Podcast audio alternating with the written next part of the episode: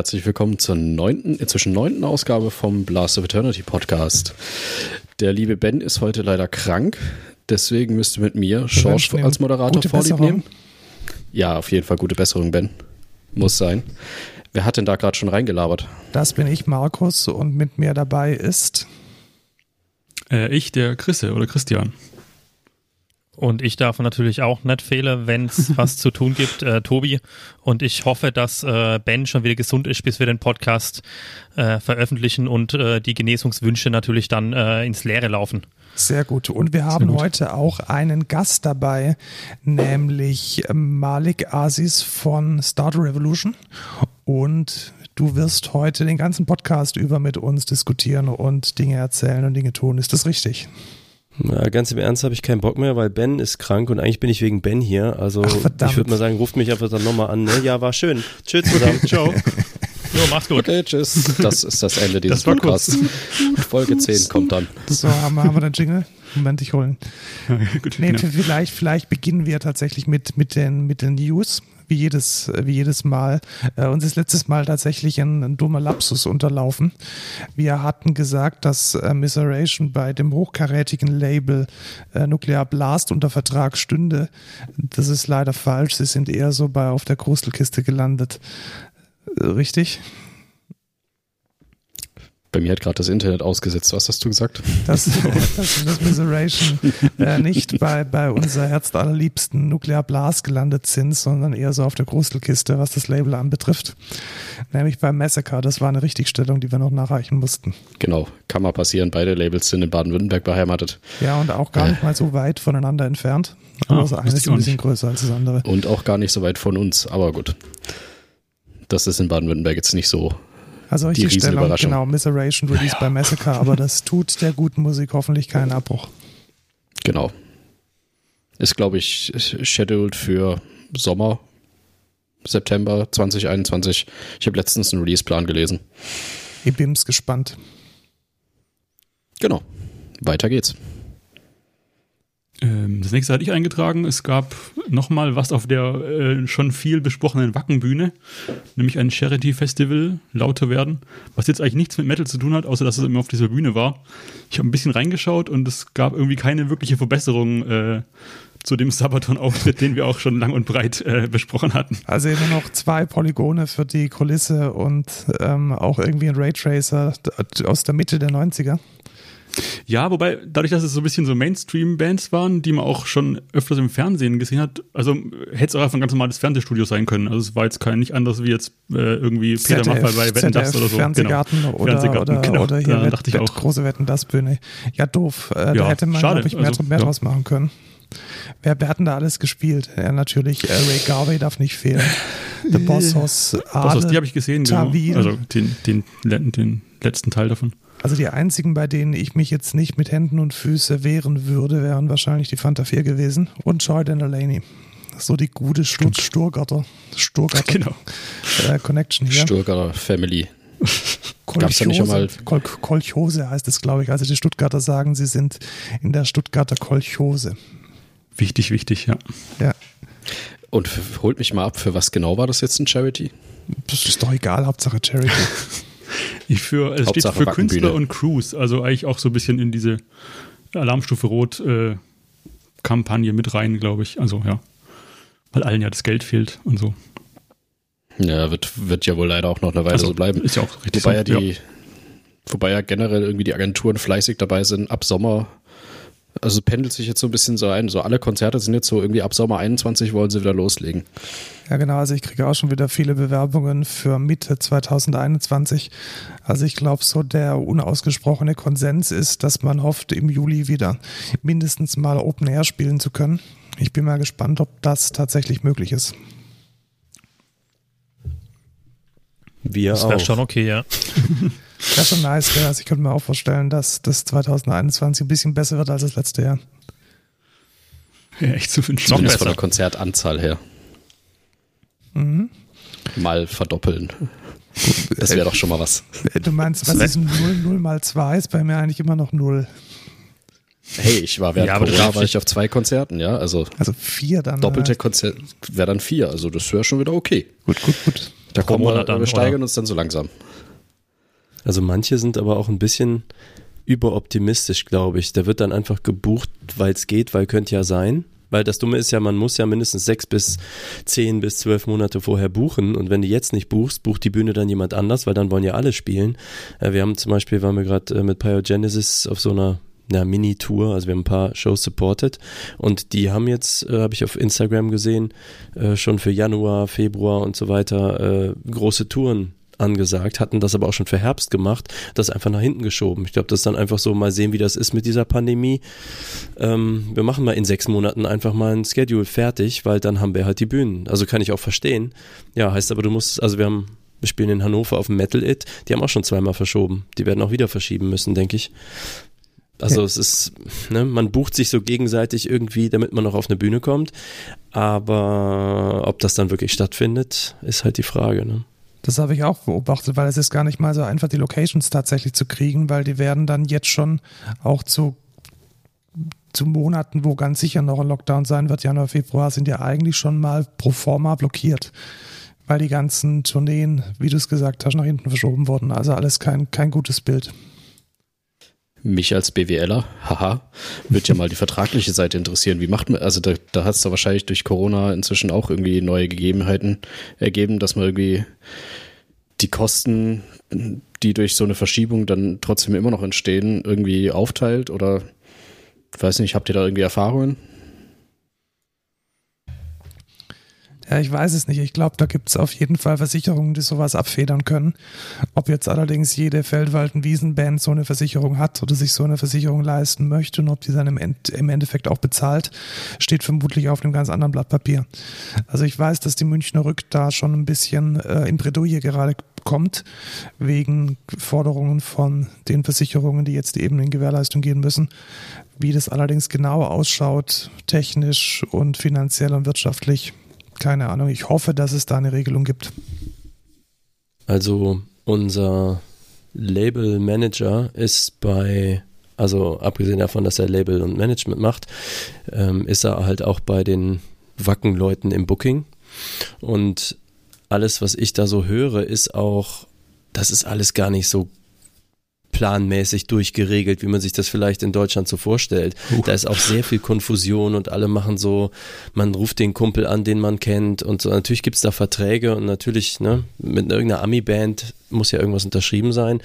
Aber ähm, ich bin immer wieder erstaunt, wie ja, hemd, hemdsärmlich das eigentlich auch alles irgendwie geregelt wird. Aber auch teilweise, die Leute kennen sich natürlich 20 Jahre, ne? Die Booker und die mhm. Bühnenmenschen und die Bands und also so ein bisschen wie früher im Jugendzentrum, so, hey, spiele nächste Woche 5 Euro Eintritt, Share. Ja, also ich, ich glaube, es gibt keine, keine unseriösere äh, Branche als der Autogebrauchthandel ja. und die, die, die Musikindustrie. Da ja. ist ganz viel, ähm, ich kenne da jemanden, der jemanden kennt, der gesagt hat, dass wir da spielen werden und dann spielt man da halt. Mhm. Und mich, mich wundert es auch gar nicht, oder mich äh, im Gegenteil, nee, anders, mich wundert es, dass da auch das Finanzamt noch nicht so wirklich mal reingeschaut hat, weil wie das da mit diesen ganzen Bargeldbewegungen ist, die da traditionell noch stattfinden bei den großen Konzerten. Who hm, knows? Maf Mafia aus Unfähigkeit, aber eher, ne? Ja, genau. Das ist, ja. Da könnt ihr mich gerade nochmal. Unintentional Mafia.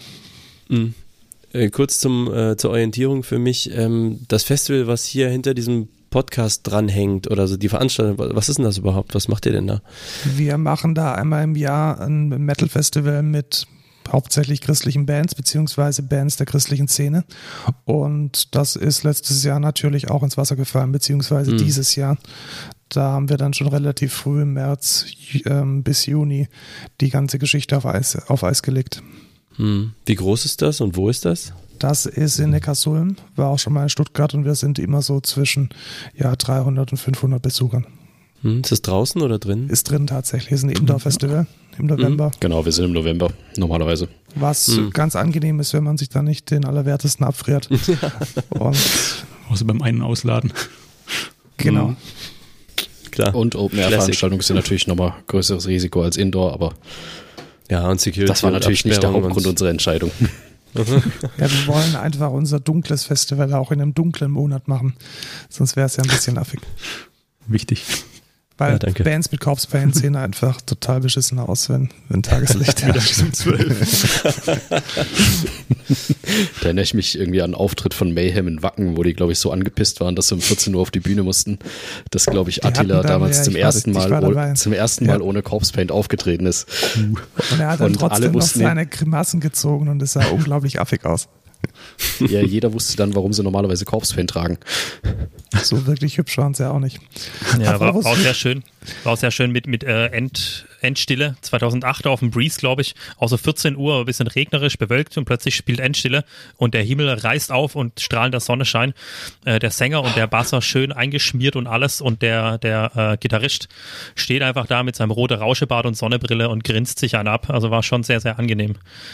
Ja, Endstelle war auch, was so die, die Corpse Paint Kontinuität innerhalb der Band betrifft, relativ schlecht. Oh ja. Ja. Apropos gut aussehen, was macht ihr oh. denn für Sport, um gut auszusehen? Ich habe nämlich die, die, nächste, die nächste News. Vor allem Einarmiges im, Reißen.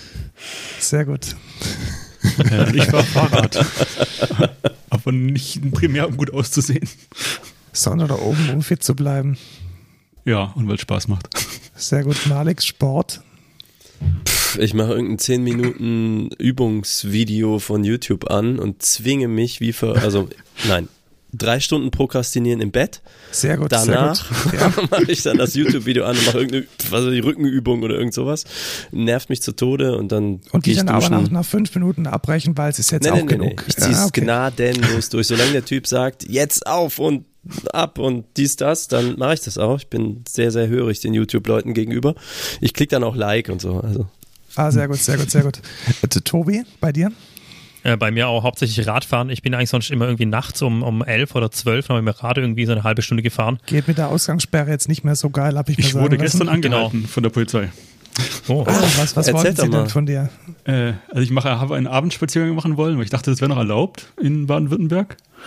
Und dann bin ich, weiß gar nicht, 100 Meter von daheim weg irgendwie. Polizei biegt ums Eck und meint, ja, was machen Sie denn hier? Ich so, ja, ich mache einen Spaziergang. Und dann meinte nee, das kostet normalerweise mehrere hundert Euro, wenn er jetzt mich verknacken wollen würde. Und ja, da bin ich da hast du gedacht, vielleicht doch kein Spaziergang heute.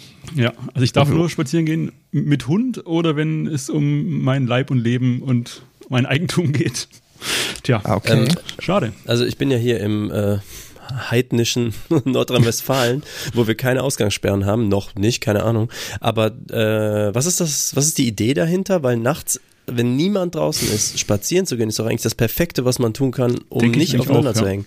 Ja. Ich glaube, das warum? Problem ist einfach, dass man eine gesetzliche Grundlage braucht, äh, die alkoholtrinkenden Jugendliche auf der Stuttgarter Schlossgartentreppe äh, verscheuchen zu dürfen. Dafür sperrt man alle Dörfer mit ein. Ja, genau. Und alle Vorstädte ja. und alle. Ja, exakt. Ich glaube, das ja, ist ja, tatsächlich. Es, nicht, ja. es geht nicht nur um die, äh, nicht nur um die Stuttgarter Treppe, sondern nicht mehr dieses Problem. Überall. Gibt's ja auch Jede in kleine Stadt hat so eine Treppe, wo man vorher beim Rewe sich irgendwie seine, seine fünf Sixpacks kauft und dann die Nacht ähm, hart ja, feiern. Im Winter und so. Oder Flasche Wodka oder so. Ja, ja, also auch im Winter. Ich meine, man kann sich ja warm okay. anziehen und der, der Wodka ist billig. Also in München genauso. Ja, also was schade. da so, so in, in, im Altstadtgürtel ähm, abgeht, das war da, da musste man, da musste man mal was, was tun gegen. Ja, und mhm. jetzt kann Chris eben nicht mehr spazieren gehen. Ja, es war schön eigentlich. So eine kleine Runde mit Podcast hören nebenher. Ja, schade. Musst dir so einen Miethund zulegen. Ich habe gehört, so ja, genau, Hundevermietungen haben jetzt Konjunktur. Genau, entweder das, was darf so man ein Alibi-Hund. Ja, genau. schon. Stoffhund, ja. komm, komm. Habe ich aber tatsächlich jetzt eine Statistik gesehen, dass irgendwie die Nachfrage bei Züchtern äh, während Corona exponentiell zugenommen hat. Hm. Aber und zwar nicht erst seit der Ausgangssperre, sondern wahrscheinlich hat man sich überlegt, okay, wenn man daheim so aufeinander hockt, braucht man noch irgendwas Neutrales. Gut, also wir waren beim Thema Sport und ich wollte ja, genau. eigentlich sagen, hey, wenn ihr Sport machen wollt, dann gibt es jetzt im CVJM, also in dieser Dachorganisation, zu der wir auch dazugehören, ein Pro äh, Projekt namens FitUp. Habt ihr das schon mal angeschaut? Nee, Nein. Nicht. Nee, gleich mal draufklicken. Da könntet ihr jetzt tatsächlich Übungsleiter und Sportassistent werden. Sportassistentin. Und das mit ja, 30 Lerneinheiten, 45 Lerneinheiten durchziehen beim Sportreferat des CVJM Deutschlands. Also es ist jetzt praktisch möglich, in kirchlichen, christlichen Organisationen ähm, sich auch dem Thema Sport zu widmen und das halbwegs professionell. Aber so wie Damit ich aber nicht mehr in den heidnischen Turnverein gehen muss, oder wie? Nein, ja und nein. Also Random Fact, wisst ihr eigentlich, dass das Basketball quasi vom CVM erfunden wurde? Oh, das wusste ich nicht. Also die, die Ursprünge vom Basketball liegen tatsächlich in den, in den Sportveranstaltungen der frühen YMCA-Jugendhäuser äh, in den USA. Also ganz so abwegig ist es jetzt nicht. Es gibt da schon eine ziemlich verbreitete und eine ziemlich traditionelle Sportkultur innerhalb vom, vom YMCA. Ich dachte, es kommt eher davon, dass man sich gerne in so äh, Soze-Art äh, gerne Bälle zuwirft und so. Ich dachte ich von dem Musikvideo also, von YMCA äh, noch Sportübung. Ja, genau, da also ich, ja. ich bin gerade, ich lerne gerade erst, wo ich hier reingeraten bin. Das finde ich ja voll geil. YMCA, also das CVJM ist die deutsche YMCA. Ja, genau. Ja, richtig. Geil. Wie ist das denn, wenn man so dabei ist? so, es ist nicht nur der Song aus den 80ern, es ist so, ja, oh, Junge, es gibt die und ich, CVJM. Ja. CVJM. Ja, das sind dann wir, genau. Ja. Äh, Schöne deutsche Version von normal. Ob man sich fremdschämen muss, oft. Oft ich weiß nicht, man darf halt eigentlich, also wir sind ja hier in der Karnevalsregion, ne? Ihr könnt halt Stimmt, das ganze ja, genau. Jahr einfach mit Indianerkostüm rumlaufen. Herr Bachmann, möchtest du die Polizei mitsamen? Aus Leder? Oh, das wäre schon geil. Uh. Ja, die, die, Frage, die dann noch dazu kommt, wenn, wenn ich die Polizei mit aus Leder aufhätte und noch ein Halsband mit einer Leine dran, würde das als Spaziergang durch, also als, als Hund ausführen ah, durchgehen, dann könnte ich das egal. Jetzt. Smart. Könnte ich ja wieder um 10 raus. Ja, nur in Berlin, sag mal, nur in Berlin. Ah, okay, ja gut, scheiße. Location, Location, Location. Sehr schön. Jetzt will ich auch Ausgangssperre, na toll. Also ähm, ich glaube, wir sind ein bisschen abgeschwiffen von der News. Kann es sein, dass wir da ein bisschen den Faden verloren? Finde ich super, weil ähm, ja, ja, voll. ich glaube, ähm, 120 Lerneinheiten und ihr werdet dann Fit Up Plus äh, von Start Basic und Plus.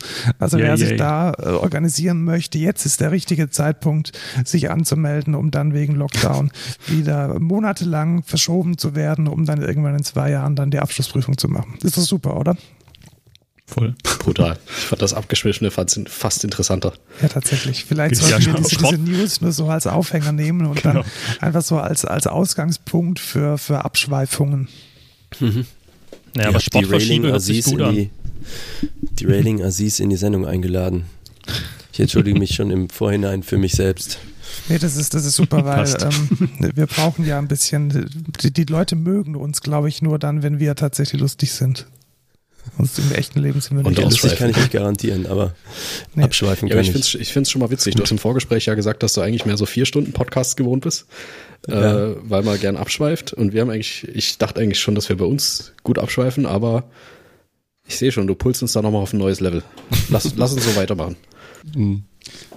Ich wollte mit euch nochmal reden über das Thema Digitalisierung in Ehrenamt und Verein weil ich da das Gefühl habe, dass wir da 2020 einiges hinter uns haben und vielleicht auch den einen oder anderen auf diesem Weg verloren haben. Jetzt, jetzt muss man vielleicht ein bisschen verstehen, wie wir so als TVM sonst so funktionieren.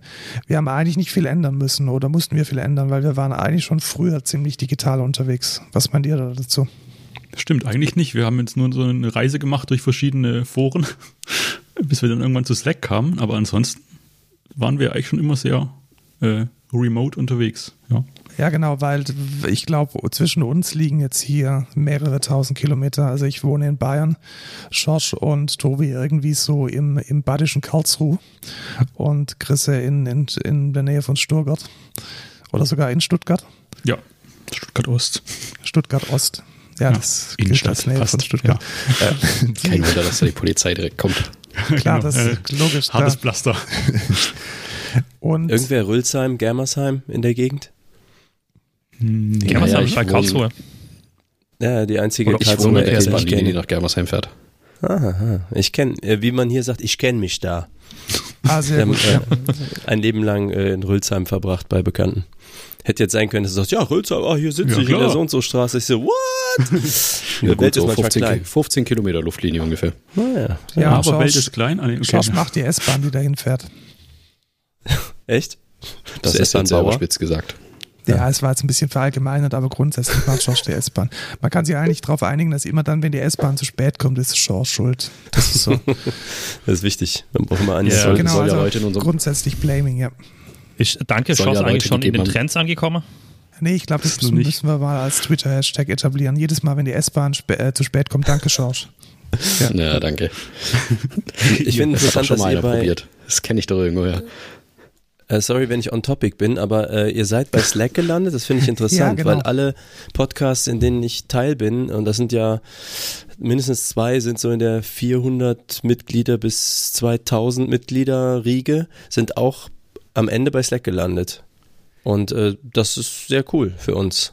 Ja, ich glaube tatsächlich, dass Slack so der einfach das New Kid on the Block war, als es dann damals darum ging, Chat geil zu machen. Weil was gab's denn da? Es gab, es gab WhatsApp so ein bisschen, das war allerdings eher so, man schickt Ja. seiner Mama die Katzenbilder. Und es gab im Business-Bereich halt nichts. Also um, um professionell zu kommunizieren. Ja. Und dann haben die Leute von Slack, ich glaube, viele Dinge richtig gemacht. Sie haben nämlich zwei Dinge eingeführt als Feature, die mega geil waren, nämlich Feature Nummer eins, einfache Schicken von lustigen GIFs. Feature Nummer zwei, mit Emojis auf Nachrichten reagieren. Und ich glaube, diese zwei Features haben dazu geführt, dass sich dieses Slack solche in Anführungszeichen rasant über die gesamte Businesswelt so Startup-mäßig von unten kommend verteilt hat. Und letzten Endes ist es dann eben auch bei den ganzen Nerds angekommen, die Podcasts machen und oder Projekte organisieren, wie wir in unserem CVM. Ich würde noch äh, argumentieren, die Tatsache, dass es im Prinzip IRC ist und die Nerds aus Kalifornien das auch kannten, nur halt in schicker und Cross-Plattform und so, ohne komische Clients, hätte noch dazu beigetragen und Threading. Und natürlich, dass es umsonst ist für die ersten, Richtig. also dass der, dass die Schwelle sehr, sehr niedrig ist, da einzusteigen. Kennt ihr die Anekdote, wie Slack entstanden ist? Mhm. Hau raus. Die Leute haben, da gab es so eine Firma, die wollten ein Massive Multiplayer Game schreiben. Und haben das dann auch gemacht und haben dann jahrelang in einem Team von 10 bis 20 Entwicklern dieses Massive Multiplayer Game geschrieben und irgendwann, irgendwann war dann der große Start dieses Games und Trommelwirbel keine Sau hat's interessiert. Es war ein Megaflop. Das komplette Venture-Kapital verbrannt. Die Investoren haben an die Türe geklopft und gesagt, so, was, was habt ihr da gemacht mit unserem Geld? Alles Mist, alles doof, geht weg, alles, alles Kacke. Aber vielleicht schaut doch mal nochmal eure Assets durch, ob da irgendwas dabei ist, was geil ist. So, und dann haben die so gedacht, hey, das Spiel war echt nicht geil. Nee, können wir nicht. Unsere Grafiken, nee, waren auch nicht gut. Wurden mega zerrissen. Aber Moment, also der, der Ingame-Chat, der hat eigentlich relativ gut funktioniert. Ja, also, ja, wir sind der Meinung, der Ingame-Chat hat relativ gut funktioniert. Wollen wir da ein Produkt draus machen? Eins, zwei, drei wurde gemacht, Slack.com gekauft und schon war Slack fertig. Naja. Ja, Wusste ich gar nicht, aber klingt geil. Ja, und es, es gibt ja auch inzwischen einiges an Nachahmerei und so weiter. Discord, äh, Genau, wird ja Discord zumindest vom, vom äh, Erscheinungsbild her sehr ähnlich. Ja, und, und Microsoft natürlich mit Teams, die haben das ja komplett geklont. ja, gut. Furchtbar. Teams hat quasi. Katastrophe. Ich habe gerade vorhin schon, der, der Club, in dem wir sonst immer unsere Clubkonzerte machen, der hat sich jetzt auch über Teams organisiert. Und ich bin studierte Informatik. Ich habe ein Diplom am KIT. Hochkarätig. Ich habe es nicht geschafft, mich in dieses fucking Teams vom Kreativ einzuloggen. Ich war schon kurz davor, die Debug-Konsole aufzumachen und zu schauen, welches dämliche OAuth-Token da jetzt rumgeschickt wird und nicht ankommt. Ich verstehe es nicht. Darf ich dich fragen, auf welchem System du arbeitest? Ähm, ausschließlich auf macOS und iOS. Ja, das ist dein Fehler. Nein, das wenn du ist kein nämlich in Fehler. dieser. Ah, jetzt- Nein, nein, nein, ich bin ja ganz bei dir. Aber die Sache ist die, wenn, wenn du einen, ähm, wie soll ich das sagen, wenn du einen mentalen Zugang zu Teams bekommen möchtest, musst du aus dieser Corporate 365 Welt kommen, dann ah, ist das für dich ja. ne, wie eine zweite Haut. Ich habe nämlich, äh, ich bin Designer von Beruf und ich habe halt solche Kunden auch aus dem Bereich. Und dann habe ich mich auch mal drauf eingelassen, weil die halt nichts anderes haben und kennen. Das ist so wie den Excel wegnehmen oder PowerPoint. Das geht nicht. Die können ohne Outlook keine Mails schreiben, auch wenn bei dir nur Garbage ankommt. Das ist so. Und wenn du das hast, dann ist Teams, da ist ja dann der Termin automatisch drin und wenn ich das Telefon hochhebe, steht da auch in Teams, dass bei jemandem anders besetzt ist und so. Das ist natürlich alles geil, aber wenn du Slack kennst oder richtige Tools, dann ist das halt einfach Augenkrebs so. Und das, äh, jeder Klick ist halt drei Klicks aber ja, sie kennen es nur so. Ich kann es verstehen, weil wenn man jetzt, wie du es gesagt hast, wenn man aus dieser Enterprise-Blase kommt, dann ist man ja. schon mal froh, dass man irgendwas hat, um nicht einen Fax schicken zu müssen. Ja. Und äh, das im Vergleich zu, zu dem, was, was die modernen Tools anbieten, ist halt, ist halt nochmal ähm, Meilen dazwischen. Und äh, was ich auch überhaupt nicht verstehen kann, Microsoft hat ja letzten Endes die sieben Wunderkinder gekauft mit Wunderlist und sie haben dieses hm. mega geniale Tool komplett eingestampft und äh, kaputt gemacht und machen da jetzt irgendwie eine komische To-Do-App, die auf Outlook basiert. Also alles Katastrophe auf, äh, auf digital.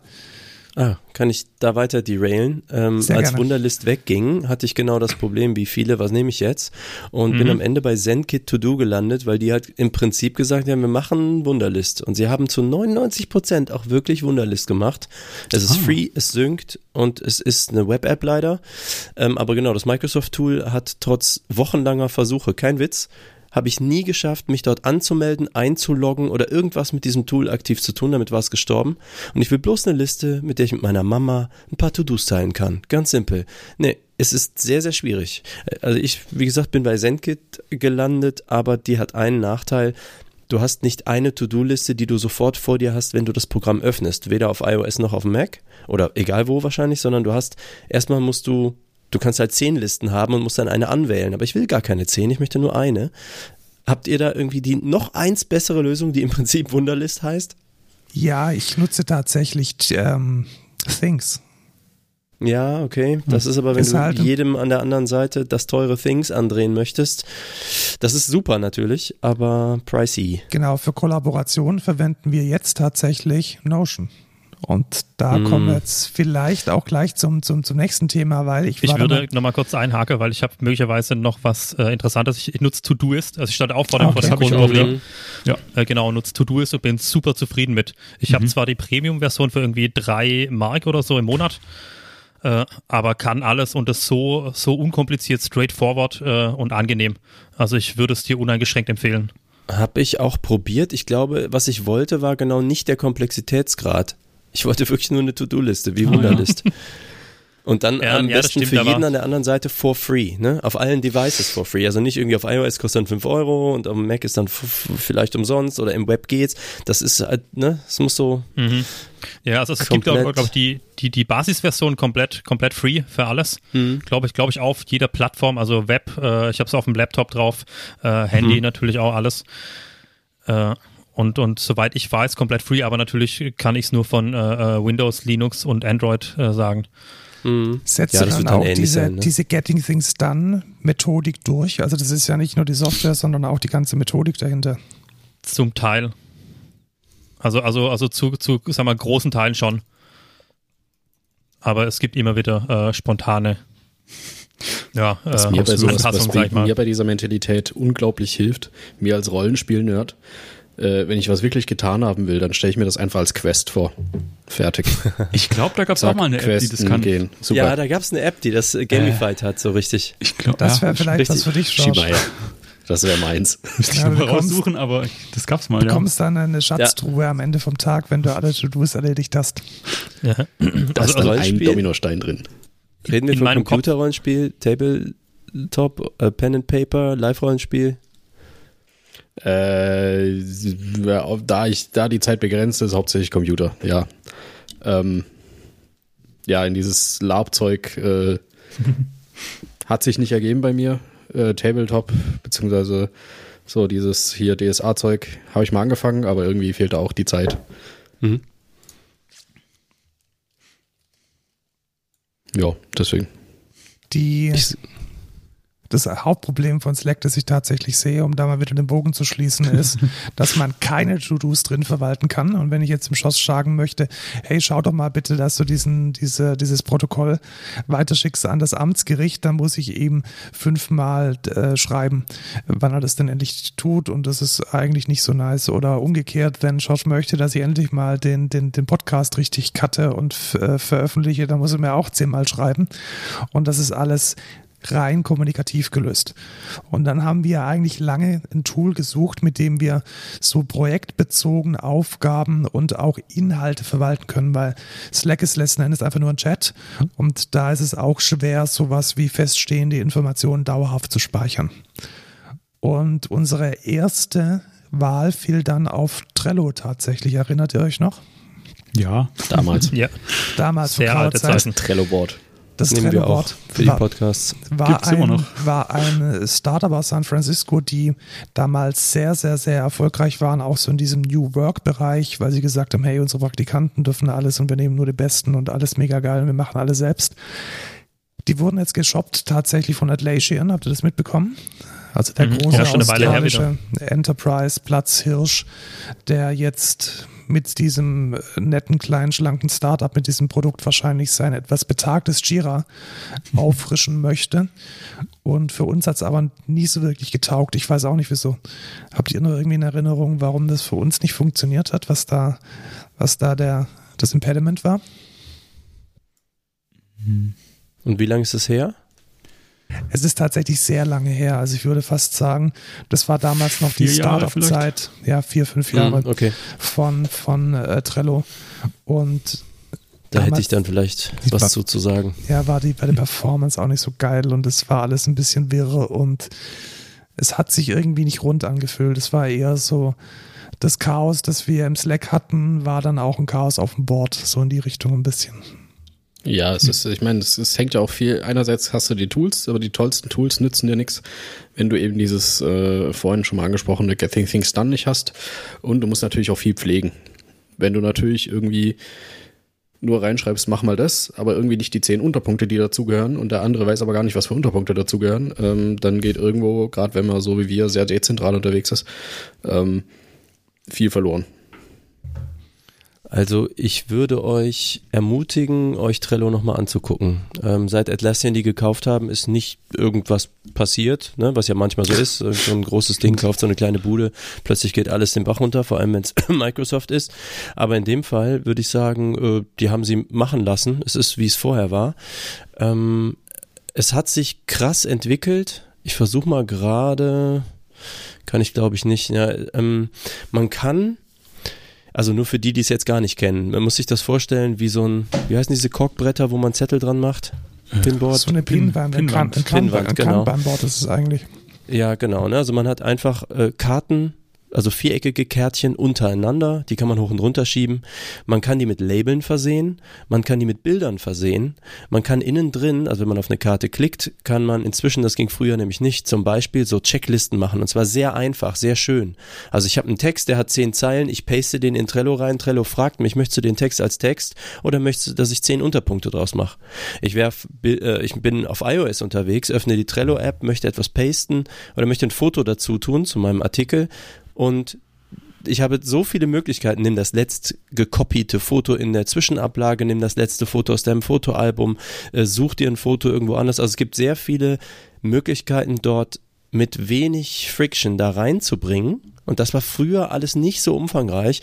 Sachen auch zu farbkodieren. Ne? Also ich habe, was weiß ich, fünf Karten zu einem bestimmten Thema, die kriegen alle ein Label Rant-Ecke zum Beispiel. Ne? Unser Audiodump-Podcast hat eine Rant-Ecke und dann haben die alle das rote Label Rant-Ecke.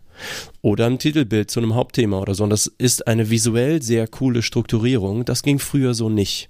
Mhm. Und ich würde schon sagen, dass wenn man, vor allem wenn man tendenziell eher visuell unterwegs ist, als ich möchte eine lange Liste haben wie in Word, mit 15 Unter- und Unter- und Unter-Unterpunkten, dann ist es eher, äh, wie heißt das eine Ding, was ich nicht leiden kann? Äh, muss ich gerade überlegen. Jira, Microsoft Teams. nee, nee. Ähm, auch ein so, ein so ein Tool wie Trello, wir benutzen das bei Clean Electric ähm, oder haben das benutzt.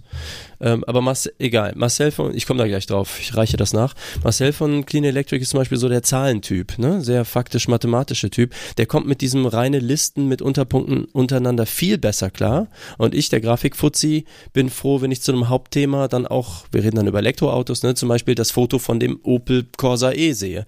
Ähm, was, was für mich eine während der Sendung, das sind wie gesagt vier Stunden Sendungen, halt eine visuell bessere Strukturierung ist. Ähm, also das, wenn man sowas mag und euer Notion ist ein bisschen so aufgebaut, sehe ich halt gerade, ne, dass es immer so visuelle Anker bietet und so, dann würde ich sagen, ist Trello vielleicht einfach gar nicht so eine schlechte Idee heutzutage. Und es fluppt auf jeden mhm. Fall, also auf allen Systemen. Was, was mich bei Trello massiv stört und da springt Notion in eine, in eine Bresche rein, die für mich sehr wertvoll ist. Nämlich, dass ich auch einen, einen Kontext brauche mit den Inhalten. Also, dass dass mir von einem Projekt die, die Metadaten fehlen, wenn ich im Trello unterwegs bin. Denke jetzt mal an unsere Aufgaben. Wir haben zum Beispiel ein Clubkonzert. Dann würde ich jetzt ein Board machen für ein Clubkonzert. Aber wo, wo stelle ich die Metadaten fest? Wann, wo? Dinge, die beschlossen wurden. Das muss ich dann in einem anderen System machen. Dann habe ich wieder einen Systembruch dazwischen. Und das hat zu uns, bei uns dann eben dafür, glaube ich, ja. dazu geführt, dass wir mit diesem Trello nicht so warm wurden, weil die Informationen, die wir dann gebraucht haben, nämlich was haben wir denn jetzt beschlossen und wer ist denn jetzt eingeteilt und wer macht denn jetzt dies und jenes und gibt es jetzt am ersten Tag die, das Chili oder am zweiten Tag das Chili, das war dann aus diesen Tickets nicht mehr sichtbar, weil das alles so fluktuativ und so, so, so, so temporär war. Würde ich dir unterschreiben. Ähm, wir haben für, ähm, bin auch an so einer App beteiligt, Ladefuchs. Da ist Notion zum ersten Mal in mein Leben geploppt. Und da muss ich sagen, die lösen alles so elegant, wie man es wahrscheinlich lösen kann, für genau den Use Case, den du beschreibst. Aber die Komplexität, auch die, die du nicht siehst, ne? Es wirkt alles so simpel. Und wenn du eine komplexe Sache machen willst, stehst du da und weißt nicht, wie du da hinkommst. Ähm, die ist jetzt was, obwohl ich ja so ein Tech-Nerd bin und so, die mich jetzt bisher da nicht reingeleitet hat. Ich sehe aber, dass es wunderbar ist, sobald man einmal die Tools bedienen kann sozusagen. Genau, mhm. da ist Trello dann, äh, in der Trello ist sozusagen interessant, wenn es äh, nur noch um so flache Hierarchien, wie gesagt, Sendungsvorbereitung und dann Dinge abhaken und äh, ne, genau, ab einer gewissen Tiefe wird Trello auch, ähm, bietet es dann nicht mehr genug. Da könnte sein, dass das Notion für euch eben auch mehr Sinn macht. Genau, und da würde ich jetzt vielleicht mal drauf kommen, erstmal zu erklären, was Notion überhaupt macht. Da vielleicht am Anfang der Disclaimer, äh, Notion sponsert uns in Anführungszeichen damit, dass sie uns einen Teams-Account im Wert von mehreren hundert Euro im Monat umsonst geben als Non-Profit-Organisation. Das vielleicht als Transparenzinweis vorab. Wir kriegen jetzt aber kein Geld dafür, dass wir dafür jetzt Werbung machen. Die Software ist letzten Endes eine Mischung aus einer Datenbank und einem Wiki. So würde ich es mal beschreiben. Das heißt, ich kann als Autor in dieser Software sowohl einfach freie Texte schreiben mit Überschriften, mit verschiedenen Überschriftshierarchien, mit eingebetteten Bildern, mit Fotogalerien, die ich hochladen kann. Das, was man von dem klassischen Wiki-System kennt. Vielleicht gar nicht mal so viel anders, wie jetzt das klassische Media-Wiki auch schon vor zehn Jahren funktioniert hat. Was Notion aber anders macht als andere Wiki-Systeme ist, dass man in sogenannten Datenbanken sein eigenes Datenmodell definieren kann und dann in diesem Datenmodell Items anlegen kann, Pages, und diese Daten dann in verschiedenen Darstellungsformen betrachten kann. Die heißen dann Views. Das klingt jetzt mega abstrakt und ist es auch. Das heißt, ich bin letzten Endes in der Lage, aus einer Tabelle, sobald ich einen Status habe in dieser Tabelle, die semantische Modellierung, ein Item in dieser Tabelle hat einen Status, daraus ein Kanban-Board zu machen. Oder ich bin in der Lage, aus einer Tabelle, wenn ich ein Attribut habe, welches Bild heißt oder ein Bild ist, daraus eine Fotogalerie zu machen. Und das zusammen mit vielen, vielen sehr professionellen Features aus der Datenmodellierung macht dieses Tool unglaublich mächtig. Und ich gebe dir aber recht, Malik, ein ganz, ganz großes Problem. Man muss gut sein in Datenmodellierung wenn man das nicht komplett durchdrungen hat und sich da nicht wirklich richtig dahinter klemmt, dann kommt da bloß Bockmist raus. Ja, bei uns hat es auch der einer der Programmierer eingeführt und angeleitet. So, ja, dann kann man so und so. Ich bin ganz sicher, man kann das alles. Aber das ist wie wenn ich euch InDesign hinwerfe und ihr seid keine Designer und ja. so, ja, da kannst du Layouts von 500-seitigen Katalogen machen. Ja, ganz ah. bestimmt. Aber wenn ich nur einen Brief schreiben will oder nur eine Rechnung, dann ist es vielleicht ein bisschen Kanon auf Spatzen. Ja, es ist ein mega mächtiges Tool, aber ich glaube, man hat dann zumindest mal alle Möglichkeiten offen. Man kann damit seine To-Dos modellieren, man kann seine Archivierung modellieren, einen Schichtplan modellieren. Das ist alles relativ gut machbar. Genau, was man da vielleicht noch erwähnen sollte, die ganzen Tools funktionieren natürlich intern im Team nur, wenn man äh, entsprechende Schulungen hält und auch Schu mhm. anbietet und auch regelmäßig wiederholt. Ich merke es sowohl im Verein als auch auf der Arbeit. Ähm, wir haben vor anderthalb Jahren oder so haben wir mal eingeführt, auf der Arbeit in OneNote zu arbeiten. Also wir sind noch, wir sind in der Microsoft-Welt, weil über ein paar Ecken gehört unser Laden der Stadt und da ist Microsoft schon ziemlich fortschrittlich. Ähm, aber du merkst halt, die, die Kollegen hatten da eine Schulung, aber das war wirklich nur so, hier startest du das Programm, hier beendest du es, so gefühlt. Und aber so wirklich die Möglichkeiten, die das Programm hat. Du merkst schon, wer da so ein bisschen affiner ist und wer nicht. Und äh, also, dass so ein Programm funktioniert, geht schon meistens von den Affinen aus, aber halt auch darauf, wie auf welchem Durchschnittslevel der Rest ist. Und jetzt kommt, meine, jetzt kommt meine steile These. Gut, gut, Josh, dass du damit, dass du damit angefangen hast. Ich behaupte, vor der Pandemie war es okay, Alternativen zur Digitalisierung anzubieten. Ich glaube, jetzt in der Pandemie ist es absolut notwendig, dass die digitalisierten Methoden und Tools von jedem bedient werden können. Es gibt keine Alternativen mehr dazu. Ich glaube, wenn uns 2020 etwas gebracht hat, dann die Tatsache, dass es eben keine Alternative mehr zum digitalen Meeting gibt, keine Alternative mehr zum digitalen Protokoll, keine Alternative mehr zur digitalen Aufgabenverteilung und dass die Menschen, die früher auf diese Alternativen angewiesen waren, jetzt sich mit dieser neuen Digitalisierung beschäftigen müssen. Und da darf man keine Rücksicht auf Verluste machen. Stimme ich dir voll zu, ja. Mhm. Ich, ich schließe dagegen, eine These. Ich will eine Diskussion. Sehe mal dagegen. nee, ich, ich, schließe nur eine These daran an, was man bedenkt. Also ich stimme dir total zu, dass, ähm, also ich meine, wie gesagt, man merkt sowohl im ehrenamtlichen Bereich als auch auf der Arbeit, äh, da überschneidet sich von der Organisation noch sehr vieles. Ähm, dadurch, dass du irgendwie im Homeoffice bist, dadurch, dass man irgendwie Vereinssitzungen nicht mehr äh, vor Ort abhalten kann, ist man ein Stück weit gezwungen und sind auch die der Personenkreis, der da bisher nicht so affin war, und äh, sich dem so ein bisschen verweigert hat mit Verweis, ja, geht doch auch ohne.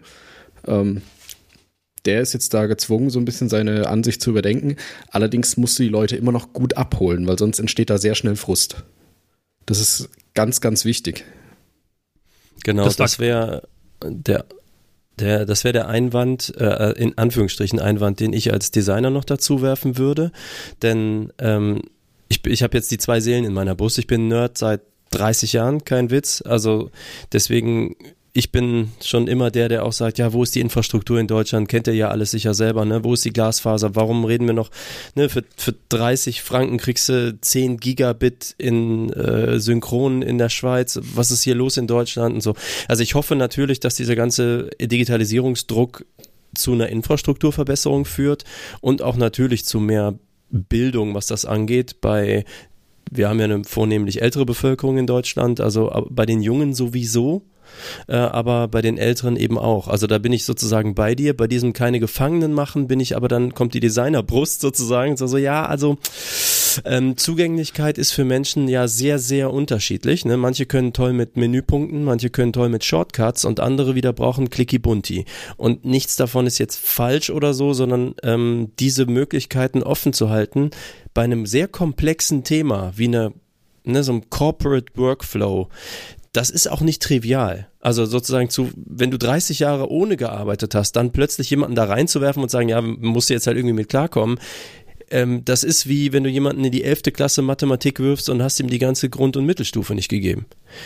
Also das, ne, und das, das ist die, das meinst du wahrscheinlich auch, ne, aber das ist die Leistung, die erbracht werden muss, die Leute eben so mitzunehmen.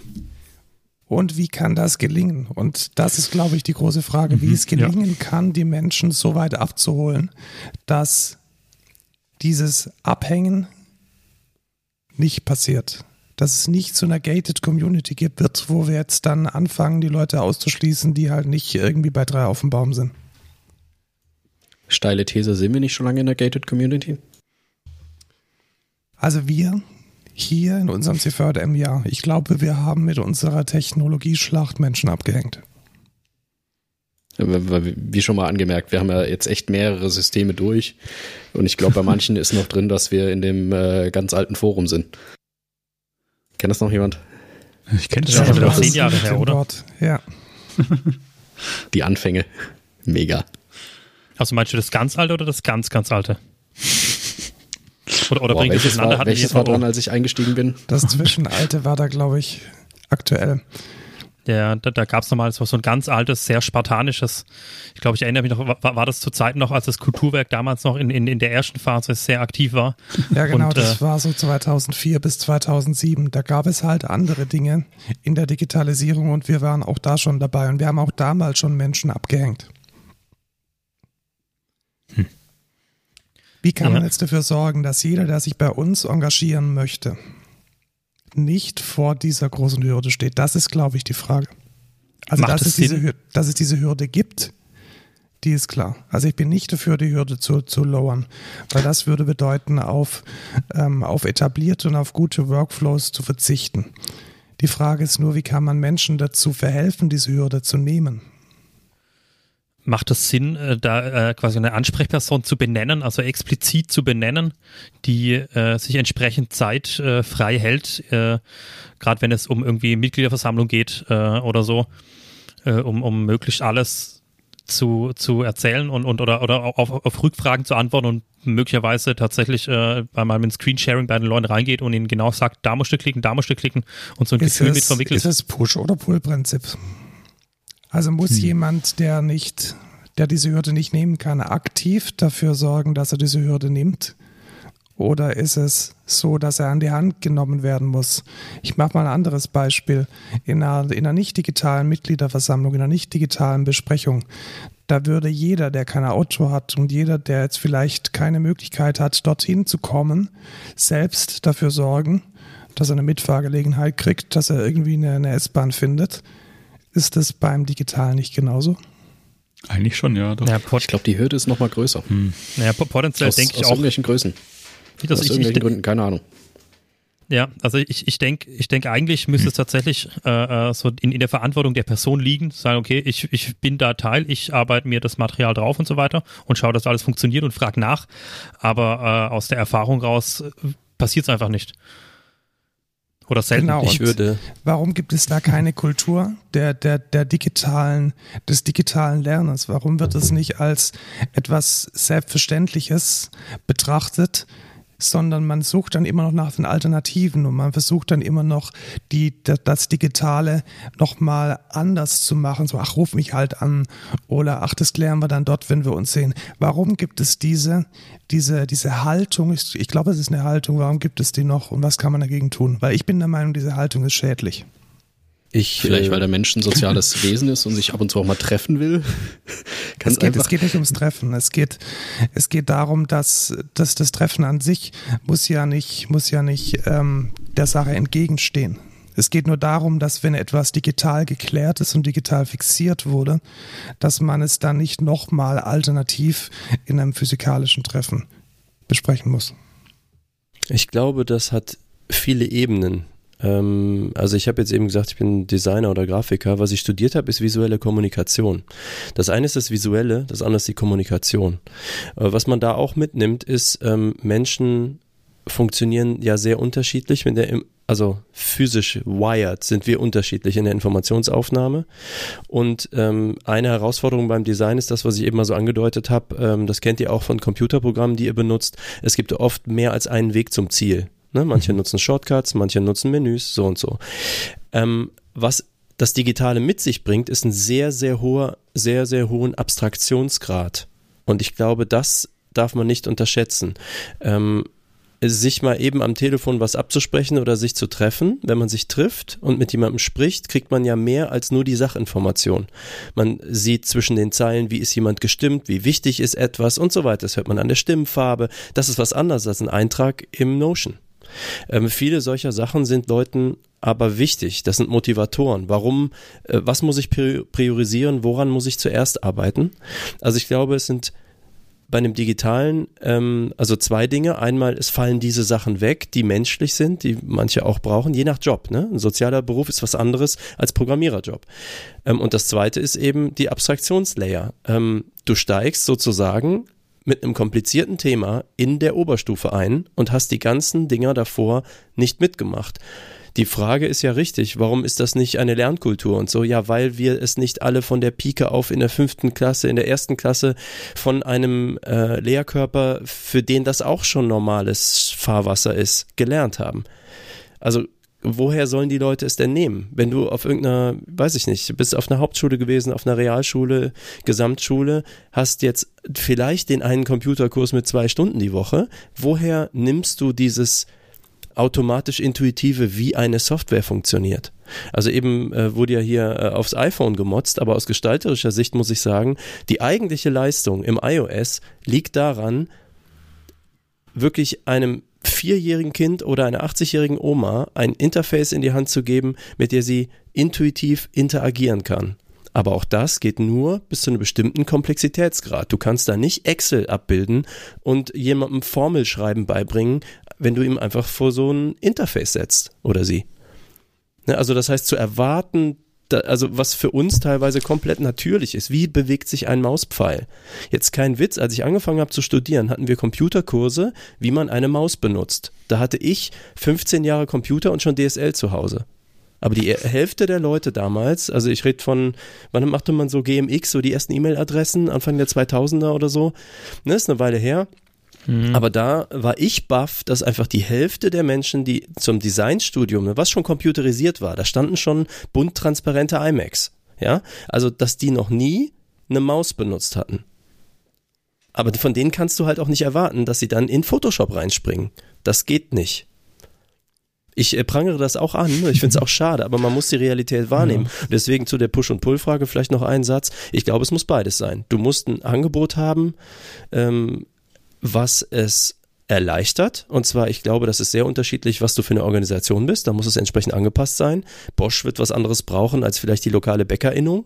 Aber du musst so ein Angebot haben und dann musst du eben auch einen gewissen Druck ausüben, dass halt bis Zeit X ein bestimmtes Ding beherrscht werden muss. Das finde ich tatsächlich ein, ein, guter Kompromiss und auch äh, vielleicht sogar eine, eine gute Lösung, weil da kommt man dann ein bisschen um dieses Problem außenrum, dass man gezwungen ist, Alternativen anzubieten. Weil in dem Moment, wo es ein Angebot gibt, da jemanden onzuboarden, in dem Moment, wo es eine Möglichkeit gibt, eventuelle Defizite in der digitalen Kompetenz auszugleichen, da ist es dann auch möglich, diese Hürden jetzt erstmal außenrum zu stellen, um unseren CVJM und zu sagen, okay, Notion und Slack ist halt das Medium, mit dem wir kommunizieren. Und nirgendwo anders wird gesagt, dass du am 3.4.2021 um 18 Uhr in dem Club sein musst, um dann dort irgendwie die Bands in Empfang zu nehmen.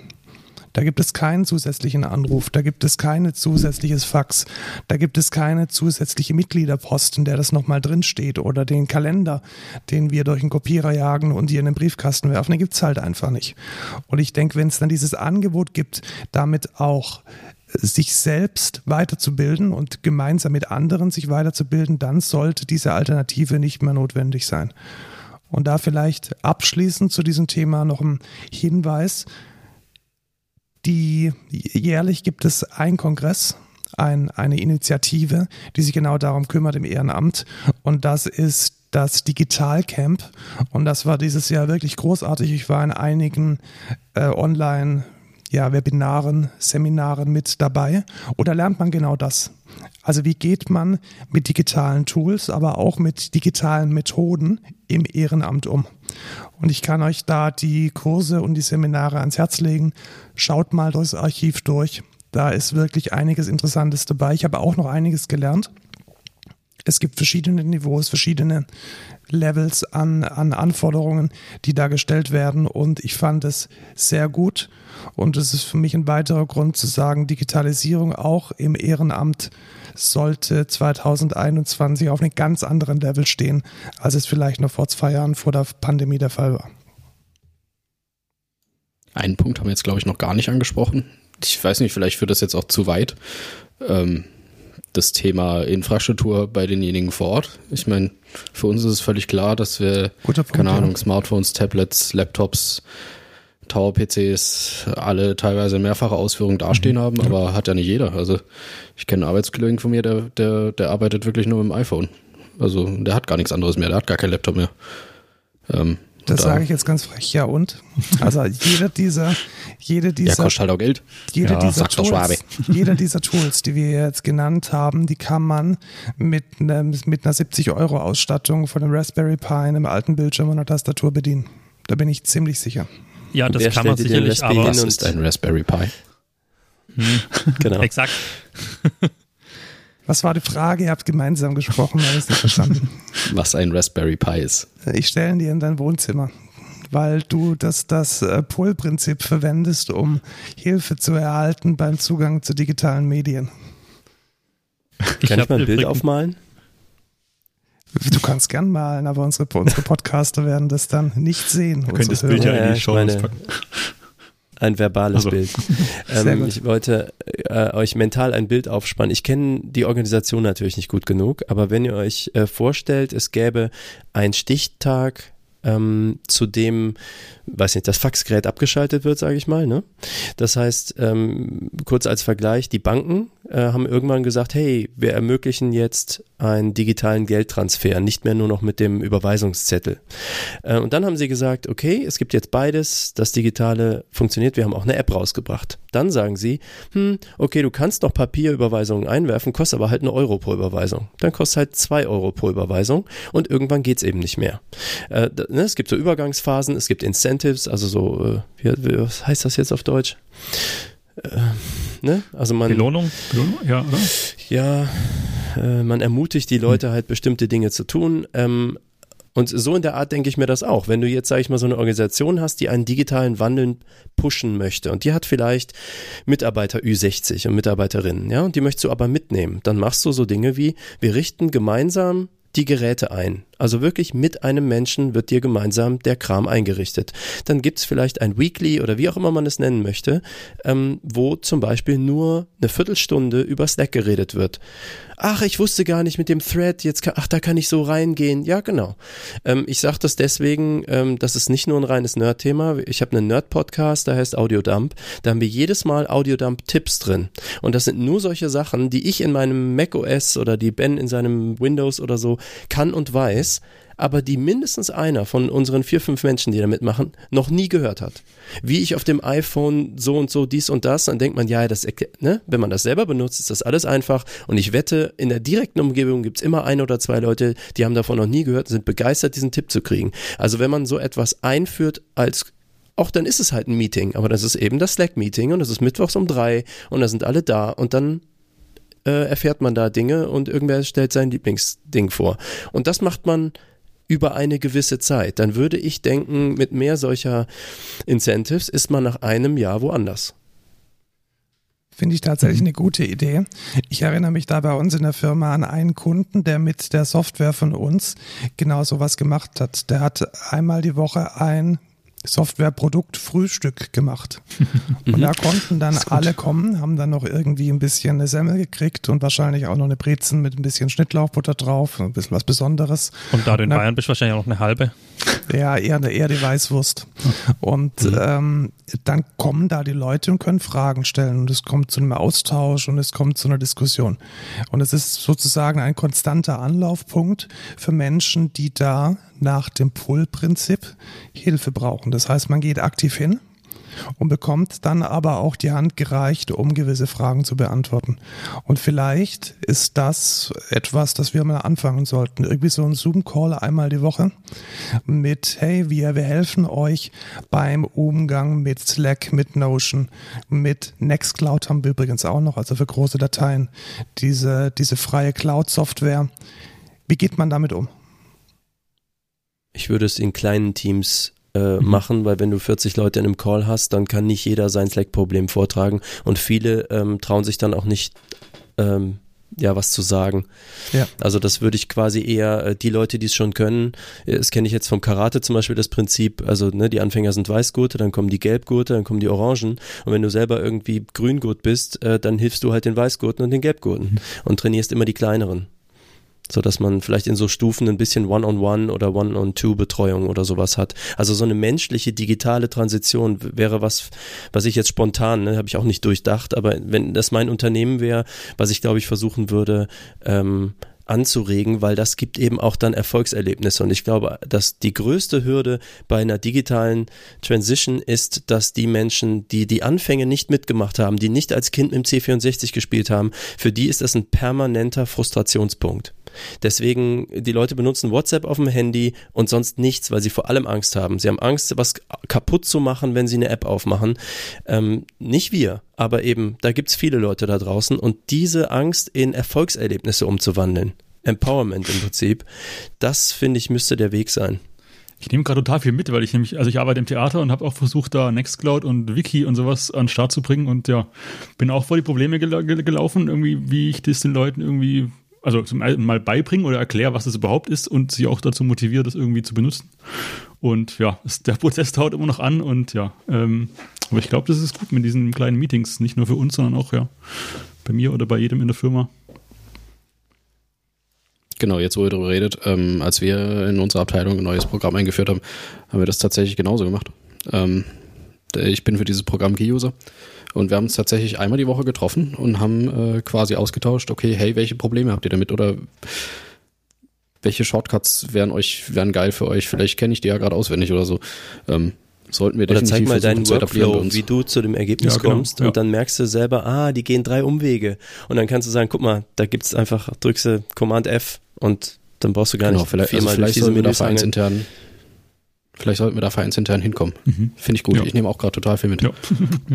ich, ich, ich glaube auch so eine, so eine, so eine Hilfsatmosphäre äh, wäre, glaube ich, auch ganz gut. Also im Sinne von, äh, ich meine, oft passiert es ja äh, äh, irgendwie Besprechung um 18 Uhr und dann kommt irgendwie so kurz vor acht, äh, Quatsch, kurz vor sechs kommt dann noch irgendwie so eine, eine Nachricht auf Slack.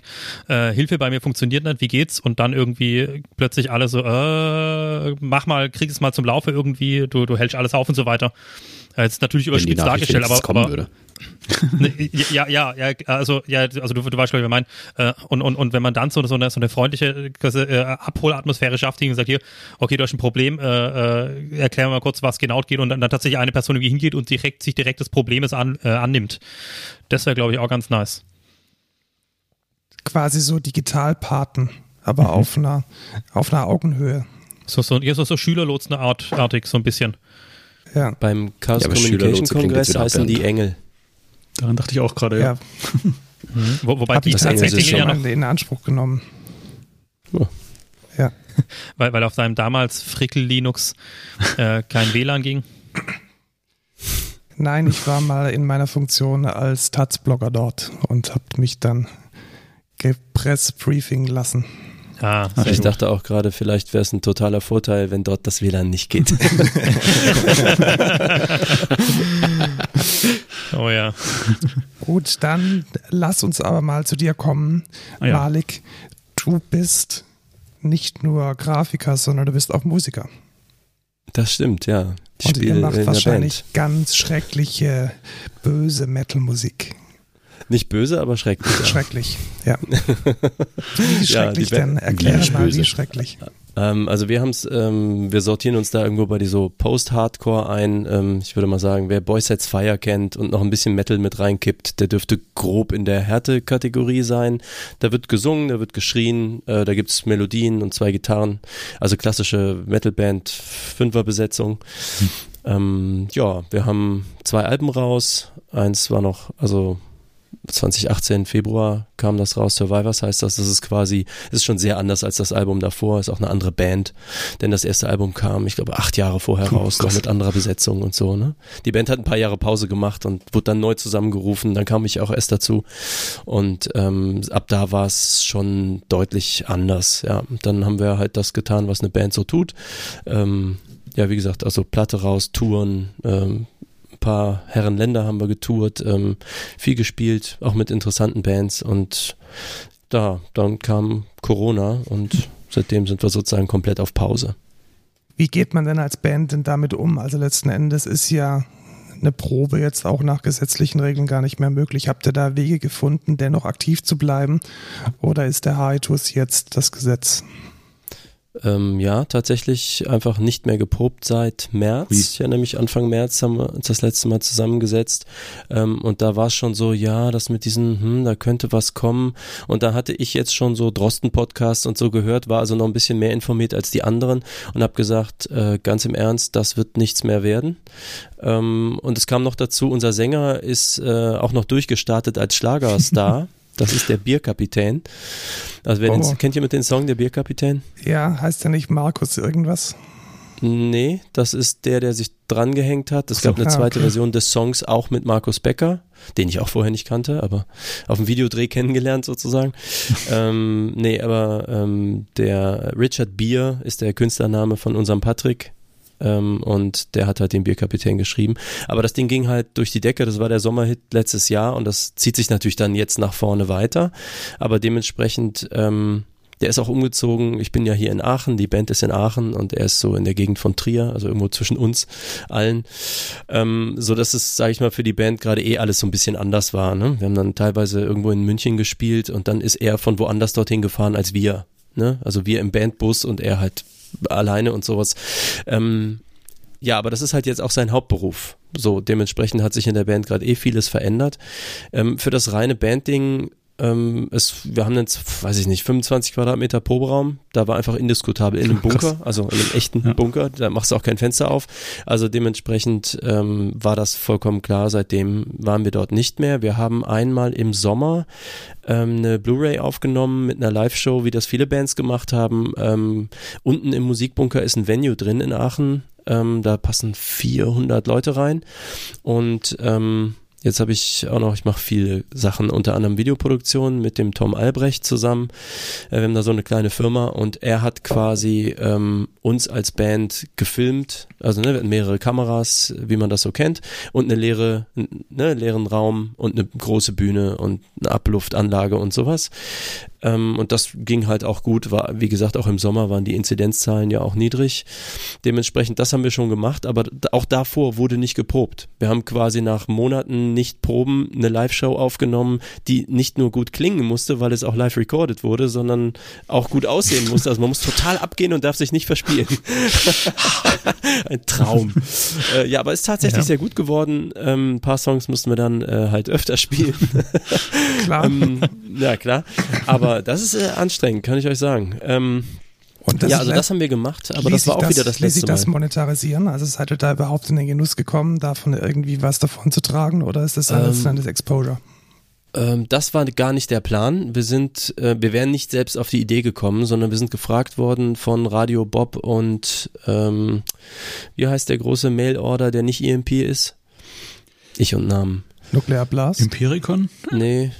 Empiricon, ja. genau. Empiricon, Empiricon ah, Festival und ah, Radio ja. Bob haben, okay. ähm, die hatten, ich glaube, drei Slots für Bands und aus irgendwelchen Gründen wurden wir gefragt. Ähm, das fanden wir natürlich super und die so, ja, dann bräuchten wir nur ein Live-Konzert von euch und wir so, äh, mh, äh wir Ups. haben nichts. ja, nee, da reicht, wenn ihr mit dem Handy im Proberaum mal was aufnimmt. Wir so, auf gar keinen Fall. Metal ohne Sound ist ja. nichts und ja, äh, gut, ich bin eh vom Fach und so und dann, wenn du eine Videoproduktionsfirma hast und dann kommen die Leute so, ja, nimm mal mit dem Handy im Proberaum irgendwie, passt passt schon. So, nein, äh, nein, äh, wir müssen da schnell mal was organisieren. Und das haben wir halt gemacht. Und ähm, wie gesagt, äh, als es dann fertig war, die haben das dann auch gesendet und das war dann cool. Und da hatten wir sozusagen Spaß. Es war also Exposure, aber nicht auf unserem Mist gewachsen. Und dann hatte ich halt das Material da und habe noch nie eine Blu-ray geauthored und was man da so machen muss. Habe halt gedacht, das kann jetzt nicht sein, dass das mit dem ein bisschen YouTube einmal bei Impericon jetzt gelaufen ist und haben dann halt äh, limitierte Auflage von der Blu-ray gemacht und die verkauft. Aber das, nice. ja, Ihr wart auch tatsächlich mal so auf richtiger Tournee, unter anderem auch in Russland. Wie kam es denn da dazu? Also, das, das, kriegt man ja nicht jeden Tag irgendwie jetzt mal, jo, schauen wir mal, wo wir hingehen. Ach, Russland. Ja, ja wir waren sogar zweimal in Russland. Ah, ich dachte schon, ja, zweimal. Und in ja. Polen und UK und sonst wo noch. Ähm, genau, Russland, wie kam es dazu? Ähm, Im Prinzip über die guten Kollegen von Contradiction Die sind aus Wuppertal, so eine Oldschool Thrash Metal Band, ähm, die ich noch nie in echt gesehen habe, witzigerweise. Ich weiß nicht, wie kamen wir denn aneinander? Keine Ahnung. mit dem Olli, mit dem Gitarristen habe ich irgendwie angeregt über das Internet geschrieben. Ähm, ich habe echt vergessen, wie wir uns kennengelernt haben. Und die waren auch in Russland gewesen. Und dann meinte ich so, hör mal, Russland abgefahren, da war ich ja noch nie. Ähm, wie kommt man denn da so hin? Und er sagte, ja, wir haben da einen coolen Booker, den Dima, der ist halt vor Ort und auf den kannst du dich verlassen. Und das ist eigentlich der Schlüssel. Wenn du woanders touren möchtest, wo du wirklich keine äh, Infrastruktur hast, ne? Du kennst dort keine Leute, du hast dort keine Fans, es ist, wenn da, du kennst die Sprache nicht, du kennst die Venues nicht, du kennst, ne, du weißt auch nicht, wie funktioniert Live-Spielen dort, weil das in Russland schon deutlich anders, ähnlich auch wie in Japan ist, ganz anders ist als hier. Da ist halt üblich, dass Equipment in den Venues steht. Ja. Einfach weil du in Russland hast du halt 1000 Kilometer zwischen jedem Ort zwischen denen du, äh, zwischen denen du spielen kannst. Ne? Also du spielst in St. Petersburg, dann spielst du in Moskau, hast halt 1000 Kilometer dazwischen. Das heißt, und schlechte Autobahnen mit Schlaglöchern. Das heißt, die, die Bands fahren nicht ihr ganzes Equipment wie in Deutschland immer von A nach B, sondern du gehst davon aus, da steht ein Drumkit, da steht irgendein Gitarrenamp. Äh, du bringst im Prinzip nur die Gitarren mit und du kannst auch mit dem Bus machen, äh, mit dem Zug machen. Und äh, das war auch unsere erste Tour. Ähm, wir haben also Kontakt aufgenommen mit Dima und der hat gesagt, was, ihr wollt spielen, ja gar kein Problem, machen wir. Hat halt unsere Musik gehört, ne, dachte, ja, das kann ich hier verdienen und hat dann angefangen, die Venues anzurufen, die er so kannte. Und wir haben dann halt im Vorhinein alles geplant. Also es war so in meinen Händen, was man dann planen muss. Von Visa, ne, über Kosten, Flüge, ne, Zoll, Equipmentmitnahme, all dieser Kram. Und die erste Tour haben wir mit der Transip gemacht, also tatsächlich cool, mit dem Zug, schön. was sehr cool ist, aber auch seine eigenen Herausforderungen okay. hat. Du hast zum Beispiel, wir sind literally in Ufa, erinnere ich mich noch, äh, ist irgendwo mitten in Russland da, ähm, begeisterte Crowd, äh, geil gespielt, komplett nass geschwitzt, alles hat sich irgendwie ein bisschen nach hinten verzögert und dann bist du am Merch und Leute wollen vielleicht irgendwie ein T-Shirt und dann kommt halt dein äh, Tourmanager, der Alex, den wir damals dabei hatten, ähm, und zerrt an dir und sagt, okay, wir müssen in zwölf Minuten am Zug sein.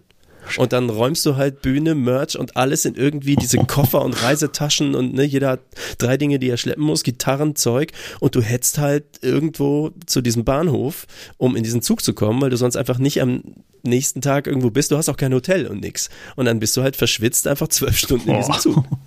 Also ne, es hat so alles okay, seine Ups ja. und Downs. Ähm, der Vorteil ist aber, du musst nicht in irgendwelchen Hotels und dann wie bei der zweiten Tour 1000 Kilometer auf so einer Holzbank, die sich dann Bandbus nennt, äh, zubringen. Wie gesagt, Schlaglochpisten. Ähm, sondern du bist halt mit dem Nachtzug einfach am nächsten Morgen dann auch schon da. Ne, also, ja, da gibt es, äh, zu beiden Touren gibt es übrigens Dokumentationen, wenn man sich das mal angucken glaub, möchte. Auf YouTube haben wir das alles gesehen, stehen. Ja. ja. welche? Oder hatte ich sogar beide? Oder von der nee, ich glaube, ich habe sogar beide gesehen, ja. ja. Okay, also einmal Zug, einmal Van. Ja, das war quasi das, der ja. Unterschied. Genau. Die eine war 2014 und die andere war 2016 mit äh, guten Freunden von uns, Phoenix Ashes aus Holland. Das war wirklich auch die Tour aller Touren. Also wie man sich vorstellt, mit alle sind bis heute Freunde cool. und besuchen sich gegenseitig und äh, es ging hoch her. Also das war richtig super, ja. Ja. Aber anstrengend. Lohnt sich anzugucken. das glaube ich. Die Links von, ja. den, von den Dokus packen auf jeden Fall zusammen, ja. Die wohnen bestimmt beide auf YouTube, da kann man sie sich anschauen. Ganz genau, ja. Du bist ich ja jetzt, jetzt nicht nur Musiker, sondern auch äh, Designer. Wie siehst mhm. du denn diesen, diesen Schmelzpunkt von, von Metal und Design? Was bedeutet das für dich? Wie, wie gehst du da drin auf? Wo ist der Schmelzpunkt? Also, Weil ich meine, Musik ohne Design gab es ja noch nie. Ich hatte das aufgeschrieben genau. und ich dachte eher an so, an so äh, Logos und Cover und sowas. Und ja. Was ist da mhm. dein. Also, was die Herausforderung ist oder wie wichtig ich das finde? Oder auch was du so zu Covern und Logos sagst, die du halt kennst oder von Bands. Ist das irgendwie altbacken oder ist es passend oder ja. Wie du daran gehst. Oder, also ja. was mir zum mhm. Beispiel, was mir zum Beispiel auffällt, ist, dass das ähm, Design im Metal, zumindest in dem Metal, den ich so höre, unglaublich konservativ das ist. Das meinte ich, genau. Ja. Also da hat sich in den letzten, in den letzten 20 Jahren gefühlt nichts geändert. Äh, Christian mhm. Wahlin ist ein, ein Freund von mir, der malt seit 20 Jahren endgeile Bilder, aber das ist halt keine, keine das ist, das ist eine Kunst in sich selbst und die unterliegt jetzt auch keiner Entwicklung. Da gibt es keine Trends, da gibt es keine Modernität. Das ist alles so zeitlos in gewisser Weise. Und wie begegnet man dem? Ja, äh, das finde ich echt eine spannende Frage. Jetzt weiß ich, was ihr meint. Ähm, ich, also Metal an sich ist, glaube ich, sehr konservativ. Ich glaube, Szenen an sich sind sehr konservativ, bestimmt. Und du hast immer diese Leute, die das in den End 70er, Anfang 80er Jahren sozusagen mit haben aufwachsen sehen. Ich bin selber ja so ein altes Thrash- und Death Metal-Kid. Ne, und dann Obituary, Sepultura und sowas, ne, das war dann immer alles so und das musste dann so diese gemalten Cover haben, ne, die Arise oder das, ne, ihr wisst schon, die ganzen Obituary-Alben, sowas in der Art. Ähm, und das hat dann sowas, da, da ist man mit 16, hat man das einfach geliebt und dann ist das Ding so. Und damals war es, ähm, New Ground, da, ne, da wurden Dinge kreativ neu erschaffen, aber dann hat man sich da so reingeliebt und dann kriegt man Angst, dass sich das verändert. Und dann gibt's immer diese Gatekeeper, ne, dann kommt irgendwie die New Kids, ich sag mal Korn oder so, ne, dann kommen halt Leute, die machen's anders, New Metal, guter, gutes Beispiel, sogar der Name, ähm, ist ja im Prinzip die äh, Einflussnahme von Hip-Hop in den Metal rein.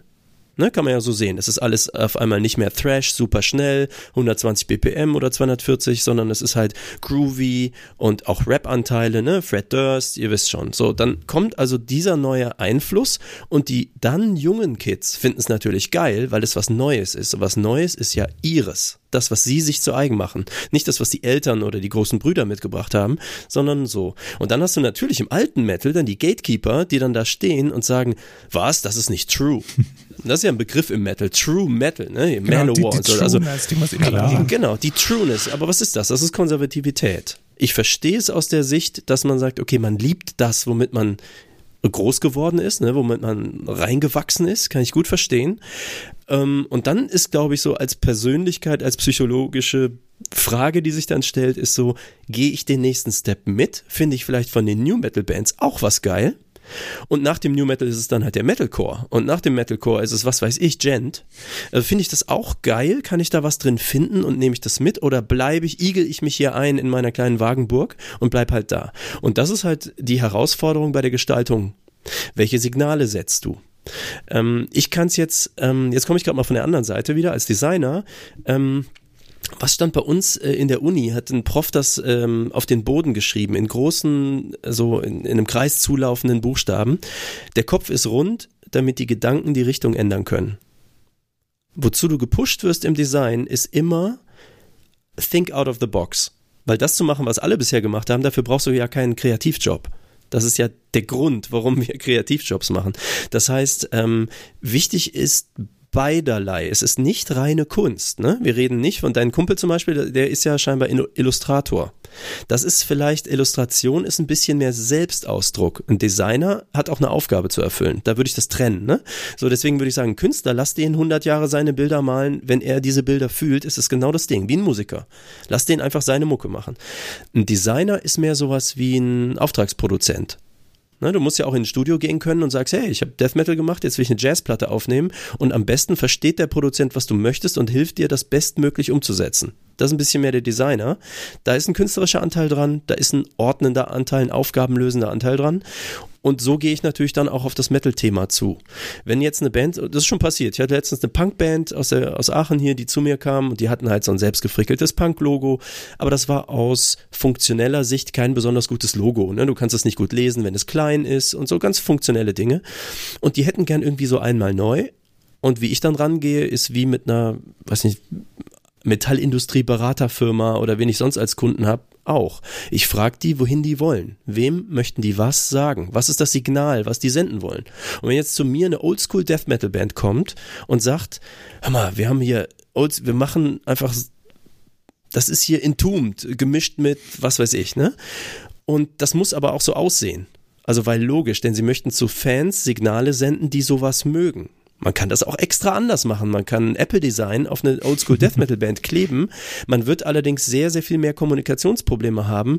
Ne? Entweder ist man so groß, man hat so viel Budget hinter sich, eine so also so eine Plattenfirma, die so viel Geld da reinsteckt, dass sie diese Besonderheit zu einem besonderen Merkmal macht. Aber das musst du natürlich erstmal in die Breite tragen. Oder du sagst, ja, ich möchte vor allem, wenn einer mein T-Shirt sieht, dann ist klar, okay, ist Oldschool Death Metal, habe ich Bock drauf, ja, lass mal reinhören, gefällt mir. Und dann würde ich zum Beispiel in der Herangehensweise vom Logo einfach sagen, okay, was machen die Oldschool Deather, wie sieht das aus? Müssen da, ne, so die beiden Zacken links und rechts läuft das aus, da sind umgedrehte Kreuze drin, was auch immer. Und dann würde ich besprechen, welche Totenköpfe müssen wohin und wie setzen wir die Signale. Und wenn dann aber jemand kommt und sagt, pass auf, wir sind nicht mehr Ende der 80er, Surprise. Wir hätten, wir haben auch einen Genty Sound und wir sind so ein bisschen Meshuggah-Einfluss und dies und das. Wir hätten gerne was Technoides drin dann würde ich, glaube ich, anfangen, da fängt der Designer an zu spielen. Dann würde ich, glaube ich, eine Referenz auf das Oldschool-Logo nehmen und würde was einbauen, was was Modernes hat. Vielleicht so ein Tron-Look oder irgendwas, was leuchtet oder was. Wisst ihr, was ich meine? Also ich würde mir Elemente nehmen und dann würde man anfangen, wie so ein Lego-Raumschiff, sich aus, aus den Bauklötzen raus zu gestalten. Also ich weiß nicht, ob das die Frage beantwortet. Das ist eine typische Designer-Antwort ja, für ein Gestaltungsproblem. Beantwortet ja, das voll. Möchtest du Hast du, hast du manchmal den Drang, also mir geht es tatsächlich so, weil ich bin auch ein bisschen für die Brand von Blast of Eternity verantwortlich und ich möchte mm. manchmal die, die Leute so ein bisschen aus ihrem konservativen Ofen hervorziehen. Und ich mm. will ihnen auch mal so ins Gesicht werfen, hey, die Zeiten sind andere geworden. Schaut euch vielleicht mal um, die Welt hat sich verändert. Hast du manchmal dieses Gefühl auch, dass es notwendig ist? Ich habe es bei Star Revolution so gemacht, tatsächlich, mit dem gleichen Hintergrund und bin so ein bisschen auf der Trennlinie getanzt, glaube ich, zwischen, also welche Signale benutze ich. Äh, wir haben auch ein tatsächlich diesmal ein, äh, so ein gezeichnetes Cover wo ich auch äh, eine klare Vorstellung hatte, welchen Stil ich haben möchte. Das sollte durchaus ernsthaft sein. Bin aber dafür auch nach Hamburg gefahren und habe mit der Illustratorin äh, mich hingesetzt und ne, so auseinandergesetzt. Da steckt schon Arbeit drin. Auf der anderen Seite hatten wir ein total boring in der Standardschrift, die jeder benutzt hat, Bandlogo vorher. Und ich dachte, da muss was viel individuelleres rein und so und habe mir dann ähm, habe auch fünf oder sieben Versuche über zwei Jahre gebraucht, bis da irgendwas mal war, was mir gefallen hat und wo ich das Gefühl hatte, der Rest der Band kann da auch mitgehen. Da geht's ja auch drum. Ne? Und hab dann, also ich würde mal sagen, lustigerweise, das war gar nicht mein Ansatz, aber korrespondiert das so ein bisschen mit so äh, konstruierten Logos wie damals so Creator und so, ne? Alles nur so 45 Grad Winkel und sowas. Das war gar nicht der Ansatz, aber die Mischung aus, was ist das Bild, welche Musik machen wir eigentlich und dann, dass wir ganz exzessiv Neongrün als Signalfarbe benutzen. Auf dem Merch ist alles grün, die Logos sind grün, Aufkleber, das ist alles Neon und das bedeutet leider sehr, sehr, sehr viel mehr Aufwand im Druck. Also Neonfarben zu drucken ist sehr umständlich, je nachdem, wo man es benutzen möchte. Ähm, und so, aber das war es, fand ich wert, weil äh, dann hast du auf einmal so eine Fangruppe, spielst irgendwo in Hamburg und dann kommen die Leute, der ganze Raum ist grün und die Leute kommen und nennen sich selber The Green Army. Da habe ich auch gedacht, okay, kacke, was wenn ich die nächste Platte orange machen will? mein Problem. Aber da, das hat sich so verselbstständigt und das bedeutet, als Signal ist es angekommen. Und nochmal, wir machen eigentlich so Post-Hardcore. Ne, das hat viel mehr diesen normalerweise diesen Duktus von, wenn man Boys Sets Fire Sachen kennt, das ist so ein bisschen mittelalterlich. Ähm, ihr habt hier auch auf dem Blast äh, of Eternity ist einen so ein, äh, was war das hier? Ich sehe oben in diesem Scroller, da ist irgendwie so ein fallende schwarze Flügelwesen in so einer gezeichneten ja, genau, das ist Art. Eine Doré-Illustration tatsächlich. Doré, genau. genau. Ne? Das heißt, ähm, im Prinzip äh, sowas in der Art benutzen wir auch und mischen das dann aber mit zum Beispiel einer Neonfarbe oder so. Ähm, da habe ich halt auch gedacht, ja, das hat so eine Menge dieser Elemente, die wir selber auch mit Leben füllen müssen. Das ist nicht eindeutig nach dem Motto Oldschool Death Metal Logo. Ähm, und das habe ich bei anderen Bands bei mir aber auch schon mal ganz anders gemacht und habe gesagt, so, da muss man sofort verstehen, Death Metal Band. Und ich glaube, ähm, der, was ich hier sehe, ne, ich gucke gerade auf eure Webseite und denke so, es atmet auch schon den Geist von beidem. Ne? Es hat äh, das Logo, hat ähm, so von der Schriftwahl und sowas, hat so die ähm, Connection zu den darker, ne, eher, ich sag mal, düster, es könnte auch sogar Goth-Anleihen äh, haben, äh, Zeiten, Bands, die auch vor 20 Jahren schon so ein Logo hätten haben können. Der Aufbau der Seite ist modern. Ne? Also auch die Typografie, ne? wo zum Beispiel steht Blast of Eternity Podcast, oben in dem, ne, in dem ich weiß nicht, was ist das, ein WordPress-Template oder ja, so? Ja, ein WordPress-Template ist ein genau. Slideshow, ja. Genau, aber das heißt, du hast dich ja auch entschieden, nicht nur so, ja, ich nehme eine bestimmte Art Template, sondern auch, ich belasse das so und versuche nicht alles aussehen zu lassen wie 1780. Und damit hast du das Moderne sozusagen mit reingeworfen und hast aber im Logo mal anzitiert, so, wir sind auch schon irgendwie oldschool. Ähm, wenn du auf so eine Art Mucke stehst, bist du hier auch durchaus zu Hause.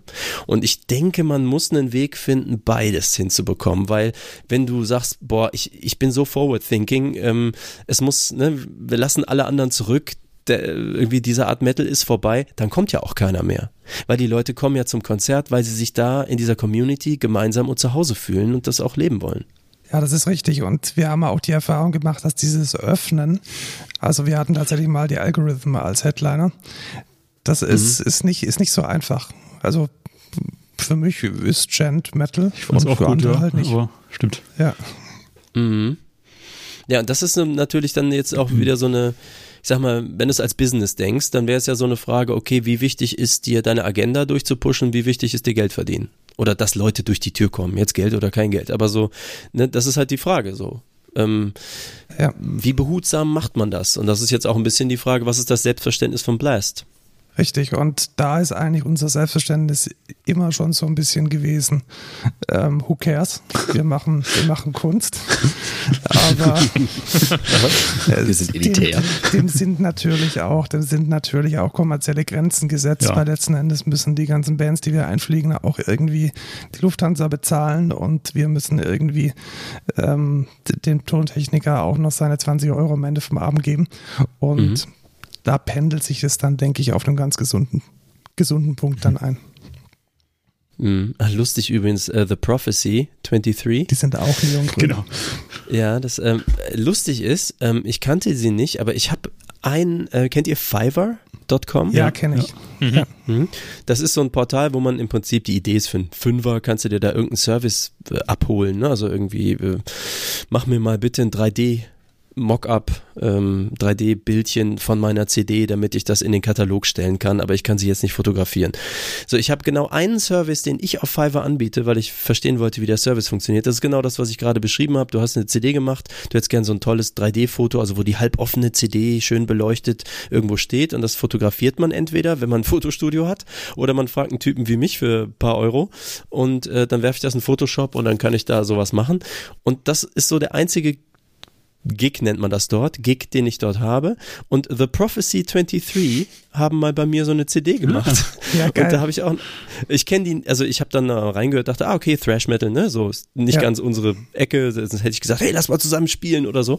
Ne, war irgendwie ein netter Kontakt, hat irgendwie ne, ein paar Euro da eingeworfen, hat CD-Look gekriegt und haben das dann auch benutzt. Und dann habe ich die bei euch irgendwie jetzt vor der Sendung, ah, ja. ne, habe ich natürlich mal reingeguckt, Blast und so, habe ich die wieder gesehen, so, nein, ich erinnere mich natürlich, wegen dem Grün, wir hatten ja auch dieses Grün und da gibt's nicht so viele Bands und da dachte ich, ach, wie geil das ist. Und der war ja auch in der Sendung hier. Genau, der war vor, ja. vor drei Podcasts, ja. glaube ich, bei uns in der Sendung ja. und hat auch ein völlig Hannes, verrückt, Hannes, genau, ein völlig verrücktes mhm. Projekt vorgestellt, bei dem sie sich selbst mit, mit Blasinstrumenten gecovert haben. Also auch eine, auch eine, eine wahnsinnig lustige und ähm, eine Band mit Attitude, so kann man es ja, eigentlich doch, sagen. Ja. Und das, das finde ich relativ schön. angenehm. Mit Immortal Attitude, ne?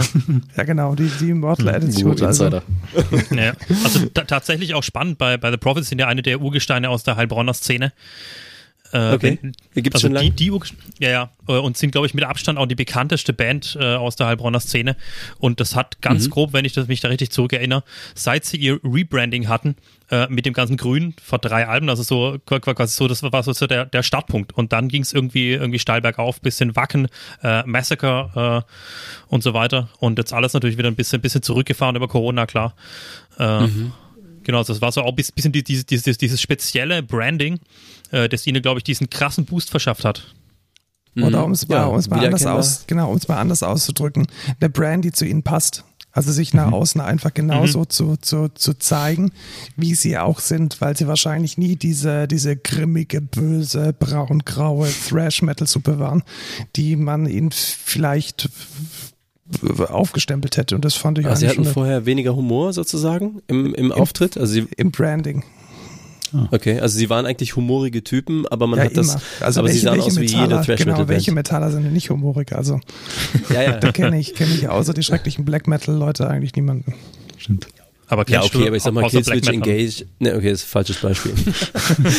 nee, aber nee, ist gar nicht. Ist eigentlich ein sehr gutes Beispiel, weil Killswitch zum Beispiel sind ja auf der Bühne mir sogar teilweise zu affig, also Adam zumindest. Ich meine, ich muss den ja. nicht im Superman-Kostüm Liegestützen. Li weißt du, wenn ich weine, wenn der einen Riff spielt, weil es so geil ist, dann brauche ich keine Liegestützen im Superman-Kostüm. Aber mhm. Hat andere Geschmack, Qualität, andere ja. mögen's. Ja, so, also genau, und es ist auch nicht die ganze Band so, sondern so einer hampelt rum. Aber sollen die machen, wie sie wollen. Aber im wenn du dir die Cover anguckst, da ist ja nichts davon. Ne? Das ist ja mhm. so, also die sind hässlich und schlecht, aber sie haben, sage ich mal, also ich finde, die grafische Qualität ist, äh, ist nicht der Musik ebenbürtig, würde ich sagen. Da, da geht noch einiges. Da hätte ich große Kritik. Aber ich sag mal, das ist eine Metalcore-Look Platte. Da ist kein Humor in gar nichts, ne? So. Hm, sehr bierernst. Das entspricht ja. nicht der Bühnenshow. Ja, genau. Also, das ist ja auch okay. Manchmal, ich meine, das ist eine Musik, die lebt von Aggression und manchmal willst du halt auch einfach nur sauer sein. So ist ja okay. Finde ich voll, ne? Bin ich voll dabei. Ähm, genauso mit Sugar. Ne? Auf der Bühne machen die immer völligen Quatsch, ähm, aber die Platten sehen nicht so aus. Und deswegen, das heißt, The Prophecy haben es also quasi dann irgendwann auch einfach ins Image reingetragen. Genau, und das ist einfach authentisch. Und ich denke, das ist vielleicht auch ein guter Abschluss für, ähm, für dieses Thema. Ich glaube, man muss auch authentisch auftreten. Man kann nicht mit einer, mit einer Brand, mit einer Visual Identity, mit einem Design etwas kommunizieren, was man nicht ist. Das fällt 100%. spätestens in den ersten zehn Sekunden eines Live-Auftrittes massiv auf und dann fühlt es sich unpassend ja. an. Ja, immer. Gilt für Menschen, gilt für Firmen. So ist es, ja. In diesem Sinne kommen wir zu unserer letzten Rubrik tatsächlich, nämlich der neuen Musik. Da Neue Musik. haben wir uns dieses, dieses Mal mal gedacht, so, so kurz vor dem Christbaumfest, was gibt es denn an tollen Weihnachtsliedern in der, in, in der Metal-Welt? Und wie geil finden wir die? George, du hast hier gleich mal drei Bands genannt, die dir einfallen. ich habe gut, hab gut durchgemischt, genau. Ich habe im, im Vorfeld mir überlegt, wir, wir nehmen ja hier jetzt am Wochenende vor Weihnachten auf. Vierter ähm, Advent. Kleiner Angriff auf euch. Während ich, während ich hier ausführe, könnt ihr mal kurz für euch selber überlegen, was ihr als Antwort nennt. Ähm, Völlig, übrigens völlig egal, ob es eine säkuläre Metalband ist oder ob es, ähm, ja, sehr gut. Ähm, ich ich habe es eine christliche Metalband ist. Ähm, alles gut, zu Blind Guardian komme ich gleich. Ähm, ich starte aber mit einer äh, Captain Obvious Band aus der christlichen Szene, Becoming the Archetype. Äh, wunderbare Progressive Death, Metalcore, was auch immer. Band. Äh, die haben sich wie viele andere Bands auch natürlich an diesem Thema abgearbeitet und haben eine wunderbar äh, brüllige und laute Version von Oh Holy Night aufgenommen. Das würde ich nennen bei meinen liebsten Weihnachts-Metal-Songs. Ähm, dann, worauf ich gerade sehr abfahre, ein etwas anderer Christmas-Song äh, von Grave Robber. Das ist so eine amerikanische Horror-Punk-Band. Also wer in Deutschland so The Other kennt und Bloodsucking Zombies from Outer Space, ähm, der kommt bei Grave Robber sehr gut raus. Treten auch immer so mit so Totenkopfmaske auf, ziemlich geil. Äh, die haben Scary Christmas to You, wo sie quasi diesen ganzen Weihnachtskonsum kritisieren. Ähm, geht gut ab. Misfits voll dabei. Und äh, für den Kitsch-Teil nehme ich jetzt mal nicht Theocracy Bethlehem, weil das ist viel zu obvious. Aber Malik hat gerade schon eine Blind Guardian DVD in die Kamera gehalten, ähm, die ihr jetzt im Podcast nicht hören könnt, aber wir gucken uns ja parallel über Videochat zu.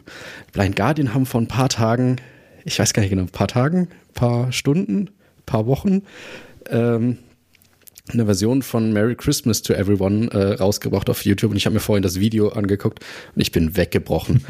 Habt ihr das gesehen, was für Outfits sie da anhaben? Mit Perücken ich weiß und alles? Noch gar nicht. Nee. Moment. Sag nochmal, wie hieß das? Äh, Merry Xmas to, every, to everyone. Merry, X, halt Merry Xmas everybody. Ah. Ja, genau. Ah. Äh, herrlich. Ähm, übrigens äh, auch eine seltene Anekdote, Hansi mal wieder Bass spielen zu sehen auf einem Video. Ähm, aber sie echt, die Outfits, äh, die haben sich da echt den Perücken und die schrägsten Klamotten überhaupt geworfen. Äh, das, das sind so meine Highlights dieses Jahr. So, jetzt ihr. Wie alte Halloween eigentlich, oder? Ja, so ein also bisschen. Ein bisschen. Von der Attitüde? Völlig Quatsch. So, ich kann nicht antworten, ich muss das jetzt sagen. Sieht schon ein bisschen abenteuerlich aus, dann springe ich mal ein. Es kam eine ganz, ganz, ganz neue Weihnachtsplatte raus und zwar von Majestica. Kennt jemand von euch die Band Majestica und weiß, wo Nein. man die einordnen muss? Nee. Ganz ich kenne nur Re-Ink Seed. Ja, ganz spannende Geschichte. Äh, in der christlichen Metal-Szene kennt man vielleicht noch die Bands Rank Seed und Golden Resurrection. Die waren so bis, ich sag mal, 2012, 2013 unterwegs bei Christian Liljegren, dem Sänger von Narnia, den wir auch, ich glaube, letztes Mal oder vorletztes Mal zum Interview hatten. Und der, der Typ, der das, ähm, der diese Bands gegründet hat, also vor allem Rank Seed, heißt äh, Tommy Johansson und den Sabaton-Fanboys dürfte jetzt was aufgefallen sein, weil das ist nämlich der aktuellste Neuzugang, jetzt auch schon drei, vier Jahre her, bei Sabaton, also er ist Gitarrist von Sabaton. Und aus rechtlichen Gründen musste er dann Rankseed umbenennen in Majestica und hat damit jetzt Trommelwirbel ein Weihnachtsalbum rausgebracht. Und es ist wirklich das kitschigste Klimper Power Metal Dings, das ich in den letzten zehn Jahren gehört habe. Also kein Klischee ausgelassen, ultra glitschige, schleimige Melodien, Keyboards, die von Glocken und von schnellen Streicherarrangements nur so überquellen, unglaublich cremige Gitarren und Falsettgesang in abartigen Höhen. Also wer, wer Sabaton zu hart und zu unmelodisch findet, der wird dann mit Majestica in Zuckerwatte, in klebrige Zuckerwatte eingewickelt und mit Honig übergossen. Ich bin raus. Das ist mein, mein, Tipps, mein Tipp zu Weihnachten.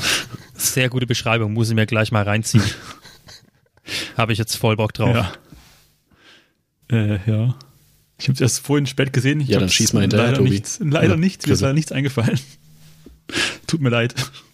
Ah, dann, ja, werde ich dir gleich, werde ja, ich, dir gleich was an die Hand geben ja, können. danke, danke. Da wirst du sagen, ach ja, klar. Vermutlich. Tobi? Äh, ja, meine, meine liebsten Weihnachts-Metal-Songs. Äh, ich muss gestehen, ich habe keine liebsten Weihnachts-Metal-Songs. Das einzige Weihnachtsalbum, Weihnachts-Metal-Album, das mir eingefallen ist, äh, so spontan vorhin, war äh, hier von, von äh, Onkel Tom. Äh, ich glaube nicht an den Weihnachtsmann. das ist ja schon auch schon wieder ewig alt, glaube ich.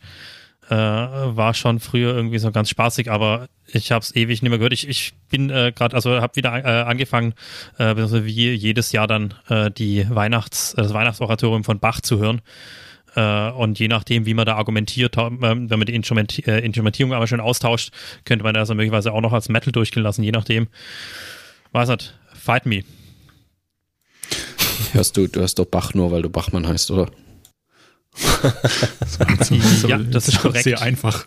Ich habe ich hab, ich hab, ich hab eigentlich keine, keine Ahnung, wer dieser Dude ist, aber ich habe wohl gehört, er sei berühmt. Wie heißt denn dieses schnarrende Dings, das man manchmal verwendet im Weihnachtsoratorium, welches dann so klingt wie so ein, wie so ein fetziger E-Bass? Trumscheid? Ja, kann sein. Also an, anstatt, sein? anstatt im Cello. Ach so, die Gambe, die Viola die Gambe, da Gamba. Ja, die Viola da Gamba. Herrlich. Die, ja, macht, die, die macht aus jedem Beingeige. Oratorium ein, ein, ein Metal-Dings. Sehr Malik, schönes Ding, ja. dir etwas weihnachtlich-metallisches sein? Mhm. Ähm, leider gar nicht. Ähm, ich hätte nur eher etwas zum Jahresende, was ich anbieten könnte. Sehr gerne. Ähm, und zwar ich bin ja alt, ne? Deswegen mag ich auch nicht viel neue Musik. Aber ein Ding hat mich dieses Jahr weggeblasen und das hat den passenden Namen, sowohl zur Pandemie als auch zum Jahresende. The End of All We Know heißt der Song von äh, Bleed from Within, eine Band aus Glasgow. Ähm, Bleed from Within, The End of All We Know. Ähm, geiles Video. Ähm, ich muss sagen, wir haben äh, selber mal ein Video gedreht, das heißt Hellcome. Das folgte dem gleichen Prinzip. Äh, wir wollten eigentlich nicht die Band zeigen, sondern mehr so das Thema. Da ging es um Geflüchtete.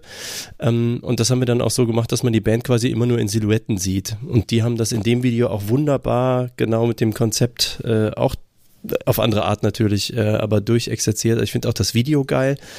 Das ist ein, also die ganze Platte ist gut, aber das ist auch ein Song, äh, der mich so weggehauen hat. Und The End of All We Know, so fühlt sich ja so ein bisschen dieses 2020 für viele an, wobei ich nicht glaube, dass es 2021 so unglaublich anders wird. Und so fühlen sich, fühlen sich die nächsten drei Jahre für uns an. Vielleicht. Äh, genau, aber es kann halt auch sein, dass man das im Positiven sieht und sagt, okay, ähm, jetzt kommt dieses Jahr ähm, also dieses Jahr hat einiges geendet, was wir für normal gehalten haben. Das war jetzt nicht die Intention des Songs, aber das möchte ich jetzt an der Stelle mal so einwerfen. Und ähm, dieses neue Normal, mit dem gehen wir irgendwie auch in dieses nächste Jahr rüber. Und das ist, finde ich, auch so akustisch der passende Song dazu. Ich werfe euch da gerne mal einen Link rüber dann. Ja, sehr gerne. Wir packen es in die Shownotes. Übrigens, wir auch ja, alle anderen auch Weihnachts, Weihnachtstipps. Spotify-Playlist machen, wo wir das dann alles reinwerfen. Ja, genau. Wir haben ja immer unsere mhm. Spotify-Playlist, die äh, kompetent ja, von ich würde Chrisse und auch Josh sagen, das Video wird. sollte man sich dann auch mal angucken, hier für die Shownotes. Werfe ich mal hier in den Chat. Sehr gut. Dankeschön. Sehr geil.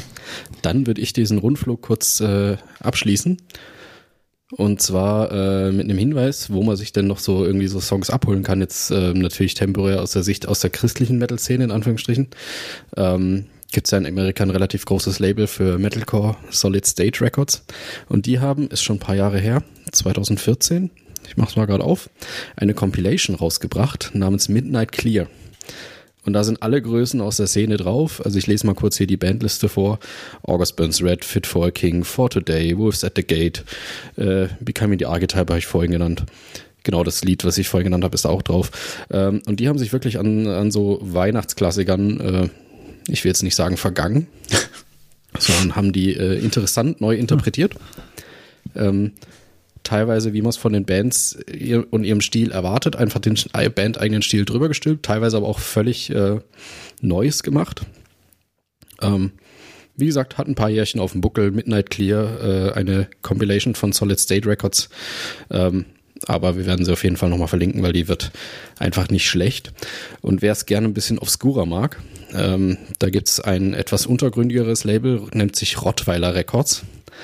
Ähm, das ist für einen Deutschen immer ein bisschen komisch, mhm. aber für einen Ami ist halt klar, dass das der Hund ist. Mhm. Ähm, genau, dementsprechend heißt auch, die, die machen seit Jahren schon immer so eine, zu Weihnachten eine Compilation, die kann man dann äh, sich auf Bandcamp shoppen. Er nennt sich Flares Naughty Dog. Die sind inzwischen bei Ausgabe 8. Und ich habe das dieses Jahr mal mitbekommen. Der hat echt auf Facebook irgendwie, der hat echt irgendwie alle Bands, äh, hatte Rundmails geschrieben. Ähm, das Prinzip von diesem Sampler ist einfach, er sammelt echt irgendwie alles, was irgendwie halbwegs hörbar aufgenommen ist.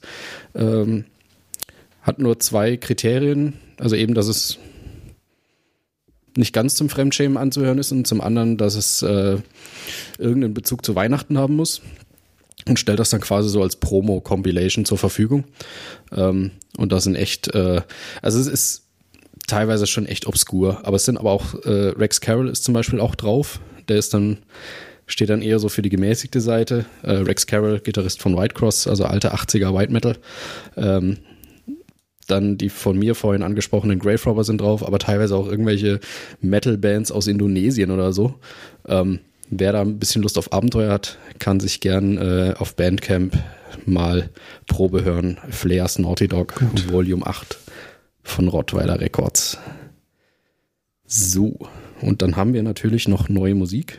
Also nicht nur Weihnachtsmusik, sondern auch außerhalb von Weihnachten.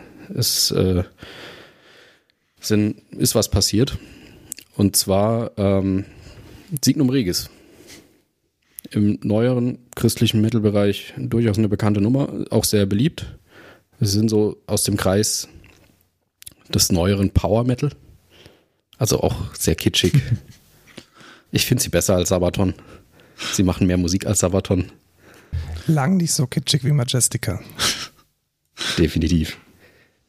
Die haben jetzt noch kurz vor Weihnachten eine neue EP gedroppt, nennt sich Flag of Hope, äh, haben zu dem Titelsong ein Video gedreht und das Besondere an diesem Titelsong, der äh, musikalisch sehr solide, also wer Signum Regis bisher mochte, wird sich auch diese EP shoppen, um mal den Werbemodus anzuwerfen. Ähm, aber auf der Flag of Hope Video Single äh, sind ganz viele Gastsänger dabei, unter anderem ihre sämtlichen alten Sänger. Die hatten ja viele Sängerwechsel. Äh, aber auch hier Matt, Matt Smith von Theocracy und andere. Ruhig mal einen Blick drauf werfen. It's Ansonsten, time to raise the flag of hope. Flag of Hope. Boah, geil. Ja, lass das, lass, das, lass das mal beim nächsten Creator-Konzert machen. Das verstehen auch nur Kids aus den 80ern, oder? Nee, die Flag of ja. die raisen sie immer noch. Ja. Creator sind ja auch gut dabei, gut äh, darin, sich neu zu vermarkten. Und die waren ja schon immer ja, so Crossover, sich mit irgendwie ich pack mir irgendwie, was gerade angesagt ist. Ich, ich glaube, die waren ja auch mal mit Caliban auf Tour oder so, gell? Kann das sein? Mhm. Würde Sinn machen als Roadrunner. Ja, Caliban im Vorprogramm, ja, ja. Also diese. Ich glaube, Flag Spannend. of Hate kennt man immer noch. Ja, spannend cool. war damals zu Flag of Hate äh, vor, vor ein paar Jahren äh, in Stuttgart gewesen, natürlich in der Hauptstadt des Schwabenlandes. Äh, und dann natürlich auch wieder hier einer mit einer Fahne da gewesen und dann Mille so, ja geil, hier Fahne, passt da zum nächsten Song und hier und bla bla bla. Gibt die mal vor und dann nimmt er die und schwenkt die und Mitte in Stuttgart und das war halt eine Badenfahne. Großherzogtum Baden, Großherzogtum, Herzogtum mhm. Baden, wie auch immer, äh, und, und schwenkt dieses, dieses Ding in Stuttgart der, und hat natürlich sehr viel, sehr viel Ärger dafür gekriegt. Mhm. Die kam mhm. Hops ja, das war die Flag of Hate. ja, ah, okay. ja, gut. Hat ist das so gepasst. Revierfeindschaft? Ja, so ja. Lokalfeindschaft? Ja, die, die Schwaben und die Badner. Okay. Das sind zwei Bundesländer gefüllt. Ja, also wir, Tobi und ich wohnen im Exil. Mhm. Ich musste genau. im Exil studieren. Böse. Sollen ja. wir zurück in unsere Heimat gehen? Ah, ja, da gibt es auch noch was Neues. Aber, aber rein, rein, musikalisch. musikalisch, bitte. Ja, ja. Aus Heilbronn, ich glaube, wir haben es im letzten Podcast auch schon angesprochen. Dawn of Revenge bringen ja gerade auch eine Modern, Modern Thrash Metal Band. Jetzt bringen wir wieder alle Welten zusammen. Ähm, neue Musik, erste Single haben wir im letzten Podcast vorgestellt. Am 30.12. kommt die zweite Single mit dem Namen Fire. Da sind wir mal schwer gespannt. Und außerdem gibt es noch was nicht Metaliges aus Heilbronn. Tobi, willst du da was zu sagen? Deine Band hat Dinge gemacht. Ja, eine meiner Bands wieder. Aber ist das nicht so, so ein Shameless Self-Plug oder? Gönn wir dir. können ja einfach so tun, als wärst du jetzt unser spezieller Gast und könntest jetzt. Ähm, ah, okay, ja. Ja, genau. Also Tobi, jetzt, jetzt, jetzt erzähl mal, erzähl mal von, von deiner Band. Äh, genau, also ich bin, ich spiele ja in einer Band, die sich The Distillery Rats nennt.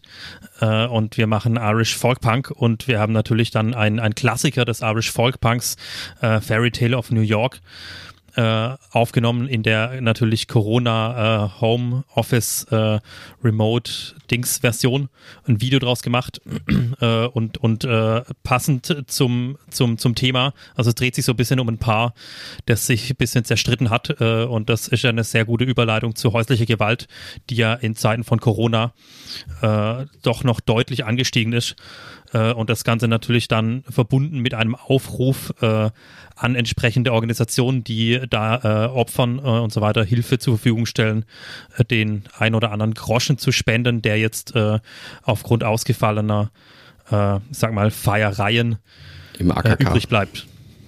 Zum Beispiel, genau. Ausgefallener äh, Irish im AKK. Einer, ja, ja, ja, ja, das war so die, der, der wäre gewesen äh, am, am vergangenen Donnerstag eigentlich so dieses, dieses Band-Highlight immer am Ende des Jahres, aber dieses Jahr nicht dafür äh, diese kleine Video-Einspielung mit der Bitte, äh, genau Menschen oder, oder, oder, Organisationen, die Menschen, die in Not sind oder, oder Hilfe brauchen, ein äh, bisschen Geld rüber zu schieben, wer was übrig hat. Habt ihr dann in dem YouTube nicht, verlinkt, oder? Man kann gerade sowieso nicht irgendwie einkaufen gehen, weil der ganze Einzelhandel zu hat. Dann nehmen doch einfach mal das ganze Geld, das man schon sonst irgendwie in Playstations investiert hätte und gibt es mal ähm, vielleicht Organisationen, die es sinnvoll verwenden können. Ich habe gehört, Cyberpunk für die Konsolen wird jetzt eh rückerstattet. Kann man eins zu eins rüberschieben. Ähm, ich würde gerne mal eine Idee hier reinwerfen für alle Bands da draußen. Ich weiß jetzt nicht, ob es für den Zweck passt. Ähm, als wie gesagt, ich habe eben schon von diesem Song gesprochen, äh, Hellcome, ähm, da ging es ja um dieses Flüchtlingsthema 2015 und später. Ähm, und weil ich persönlich also auch familiär und so Bezug zu sowas habe, also ihr hört ja, ich habe einen arabischen Namen, ne? also der arabische Teil meiner Familie väterlicherseits ist auch geflohen äh, aus dem Irak und ähm, sogar meine Mutter, die in Deutschland, also ne, Deutsche ist, aber deren Elterngeneration nach dem Zweiten Weltkrieg waren auch vertriebene Deutsche. Das heißt, das Thema Flucht ähm, war mir gar nicht so präsent. Ne? Ich bin auch einfach äh, aufgewachsen in Deutschland, wie wahrscheinlich alle von uns hier. Ähm, aber in dem Moment, wo das so politisch auf die Agenda kam und wir haben halt so einen Song geschrieben, weil uns das auch beschäftigt hat ähm, und als es dann darum ging, ein Video dafür zu drehen und ich mir Gedanken gemacht habe, was will man da zeigen, kam mir ziemlich schnell die Idee, Äh, so typisches Metal-Video ist natürlich, du machst so ein paar Bombenangriffe und so ein paar schreckliche Kriegsbilder und machst die Mucke drunter und dann hast du ein Metal-Video und dann hast du was über Flucht gesagt und über Fluchtursachen und das kannst du immer gut anprangern. Und dann dachte ich so, aber eigentlich, worum es uns geht äh, und weil ich es halt auch weiß, ist, ähm, dass man redet immer über die Flüchtlinge, die Geflüchteten und so. Aber das sind ja ganz normale Leute. Die waren gestern noch Arzt oder Architekt oder Verkäuferin oder weiß ich auch nicht, Mutter und Vater oder Designstudentin und müssen jetzt einfach mal weg. Und unter lebensbedrohlichen Bedingungen wissen wir alles. Und ähm, dann haben wir gedacht, wie wär's, wenn wir die so darstellen wie das, was sie nämlich eigentlich sind, ganz normale Menschen im Sinne von ein hübsches Porträt mal über jemanden machen. Also Porträt im Sinne von Fotoporträt, ne? Wenn du jemanden in ein Fotostudio mitnimmst, sag ich hätte gern ein schönes Porträtfoto. Ähm, und haben dann tatsächlich mit sehr viel Rechercheaufwand sind hier in Flüchtlings, ähm, ja nicht Unterkünfte, aber so ähm, Organisationen gegangen, haben mit vielen gesprochen. Äh, hast auch das Problem gerade bei muslimischen äh, Menschen, ne, dann ist so, die möchten dann nichts mit Musik zu tun haben oder darfst nicht, möchten nicht in Kameras sprechen und und und. Und äh, haben aber welche gefunden, die gerne so ein bisschen, einen Hauch ihre Geschichte erzählen wollten. Haben wir dann schriftlich gemacht, sieht man also im Video so ein bisschen Schrift, wo die herkommen. Sehr, sehr unterschiedliche Menschen. Männer, Frauen, älter, jünger, schwarz, weiß, alles. Ähm, und genau uns als Band in dem Moment halt zurückgenommen. Und äh, nachdem wir das Video fertig hatten, war eigentlich die Idee ein bisschen so eine ähnliche, ähm, wie jetzt Tobi gerade erzählt hat. Also so dieses, okay, wir würden gerne eigentlich auch was bewirken damit. Das ist nicht nur Plattenpromo, sondern wir haben hier was zu sagen und wir wollen eigentlich, dass da eine Message durchdringt. So, ne? Und äh, dann äh, war ich, glaube ich, meine, ich war es, äh, auf die Idee gekommen, was ist, wenn wir das umdrehen? Weil wenn du einen Spendenaufruf machst, kriegst du natürlich in deiner bestimmten Peer Group, die dir besonders zugewandt sind, eine bestimmte Resonanz. Aber ähm, dann ist uns was eingefallen, was extrem gut funktioniert hat. Ähm, vielleicht kann das die eine oder der andere adaptieren. Und zwar haben wir gesagt, okay, wir machen das anders. Wir hätten gern maximale Verbreitung, sowohl für uns als auch für die Message. Gerade in dieser Zeit, ne, das war ja 2018, da war die Diskussion noch eine ganz andere, AfD-Gründung und so weiter, als eben auch was sinnvoll faktisch Gutes tun. Und haben gesagt, ähm, für jeden, ich habe das war so eine Facebook-Aktion, wo du das nachhalten konntest, für jeden Share von dem Video zahlen wir 10 Cent an, das war so eine Sprachhilfe für Geflüchtete, eine bestimmte definierte Organisation, wo ich jetzt auch Beziehungen zu habe, wo ich Leute kenne, wo ich wusste, das ist legit und äh, haben gesagt, okay, macht uns arm. Wir wussten selber nicht, wird das tausendmal geteilt, wird das zehntausendmal geteilt, keine Ahnung. So ist, ne, lass mal gucken. Haben gesagt, zehn Cent für jeden Share. Und dann hast du nämlich auf einmal die Leute, die das aus welchem Grund auch immer dann machen. Entweder die unterstützen die Message, dann teilen die das gern. Oder die unterstützen die Message und sagen, hey, ich habe hier noch vier Facebook-Gruppen, dann teile ich das viermal. Oder die sagen, ich finde die voll scheiße, jetzt mache ich die mal arm. ja, bitteschön weil es die Message trotzdem spreadet. Ja gut, ist unser Geld, aber ob wir das jetzt in ein Video investieren oder in diese gute Sache, ähm, so, das heißt, niemand anders muss irgendwie die Tasche aufmachen und diese mühsame, wo war jetzt noch das Spendenkonto und da muss man noch dran denken und ihr wisst ja, wie es ist, ne? Da, da fällt ja viel einfach unter den Tisch, sondern die haben einfach gesagt, okay, hier die Revolutions, die machen es halt, die Statis, wie viele sagen, und tatsächlich kam es dann zu abgefahrenen Sachen. Manche haben zum Beispiel gesagt, ich habe das Video gesehen, aber ich habe selber gar kein Facebook oder ich habe selber gar kein PayPal oder worüber wir das gemacht haben. Kann ich woanders hin Geld überweisen? Dann haben wir einfach dieses Konto natürlich durchgegeben und dann haben Leute das, äh, also da dann extra, was weiß ich, 10 Euro hingeschickt, weil sie sagen, ja, okay, ich kann das Video nicht teilen, weil ich kein Facebook habe. Ähm, und wir würden sonst nicht sehen, dass man es geteilt hat, ne? Vom Zähler her. Wir könnten nicht sehen, äh, wie oft es geshared worden ist. Ähm, und es kamen so Effekte wie, wir hatten auch damals für die Band so einen Sponsor aus einem ganz anderen Bereich und die haben wir auch angesprochen. Die haben gesagt, wisst ihr was, egal was ihr einsammelt, wir verdoppeln das. Und dann haben andere Leute auch noch Sehr gesagt, gut. ist so von unserer Seite, egal was ihr ansammelt, wir verdoppeln das. Und am Ende hatten wir halt ein paar Monate ähm, von diesen Sprachkursen für geflüchtete Frauen finanziert, indem die Idee, wie wir das da draußen angebracht haben, so attraktiv war, dass es Leute extra angestachelt hat, sozusagen das zu machen. Und ich möchte das jetzt nicht, das ist jetzt nicht so eine Hey Success Story, sondern das ist eine Blaupause. Wenn ihr da draußen denkt, vielleicht gerade in dieser Zeit oder ihr habt eine Message, die ihr unterbringen wollt und ihr wollt auch selber was investieren. Ne, so ein Video kostet ja auch ein paar tausend Euro. Es ist ja auch nicht so, als fällt das vom Himmel. Wenn du dann einfach ein bisschen Budget obendrauf denkst oder sammelst in der Band und sagst, wir machen zum Beispiel so eine Idee und bringen dadurch das ganze Ding aber nochmal anders zum Fliegen. Ich glaube, das Video hatte nachher 30.000 Views oder so. Dann, äh, und das war nur YouTube, also auf Facebook waren es halt auch nochmal eine ganze Ecke. Dann ist es schon so, dass man mehr bewegen kann, als nur die Peer Group anzustacheln. Die, die sowieso gespendet hätten, die, die sowieso das Video geteilt hätten. Und ähm, also das nur mal so als eine persönliche Lebenserfahrung. Da war eine Idee, die hat funktioniert. Und wie ich finde, das war eine Win-Win-Win-Win-Situation für alle. Das finde ich immer die schönsten Momente, wenn man das hinbekommt. Und für diese Sache geht da vielleicht auch sowas. Sorry, long story, aber ich glaube, man muss ein bisschen aber ausholen. Eine wertvolle ja. Story. In diesem Sinne, ich glaube, das war die letzte Folge von uns in diesem mhm. Jahr. Oder? Vermutlich, ja. Ja, mal sehen, was schon. irgendwie zwischen den Jahren noch passiert. Aber tatsächlich auch die längste bisher, oder? Mit, mit äh, jetzt ja. 1,53. Tatsächlich, wir stehen schon. Mal, Malik lacht. Also Malik, Malik lacht kurz. In diesem Sinne wünschen wir aber euch gut. ein gesegnetes Weihnachtsfest, einen guten Rutsch und ja. Bleibt ja, gesund. neues Jahr. Gesund bleiben. Oder ja. werden, ja. Tschüss. Tschüss. Ciao. Ciao. ciao. ciao.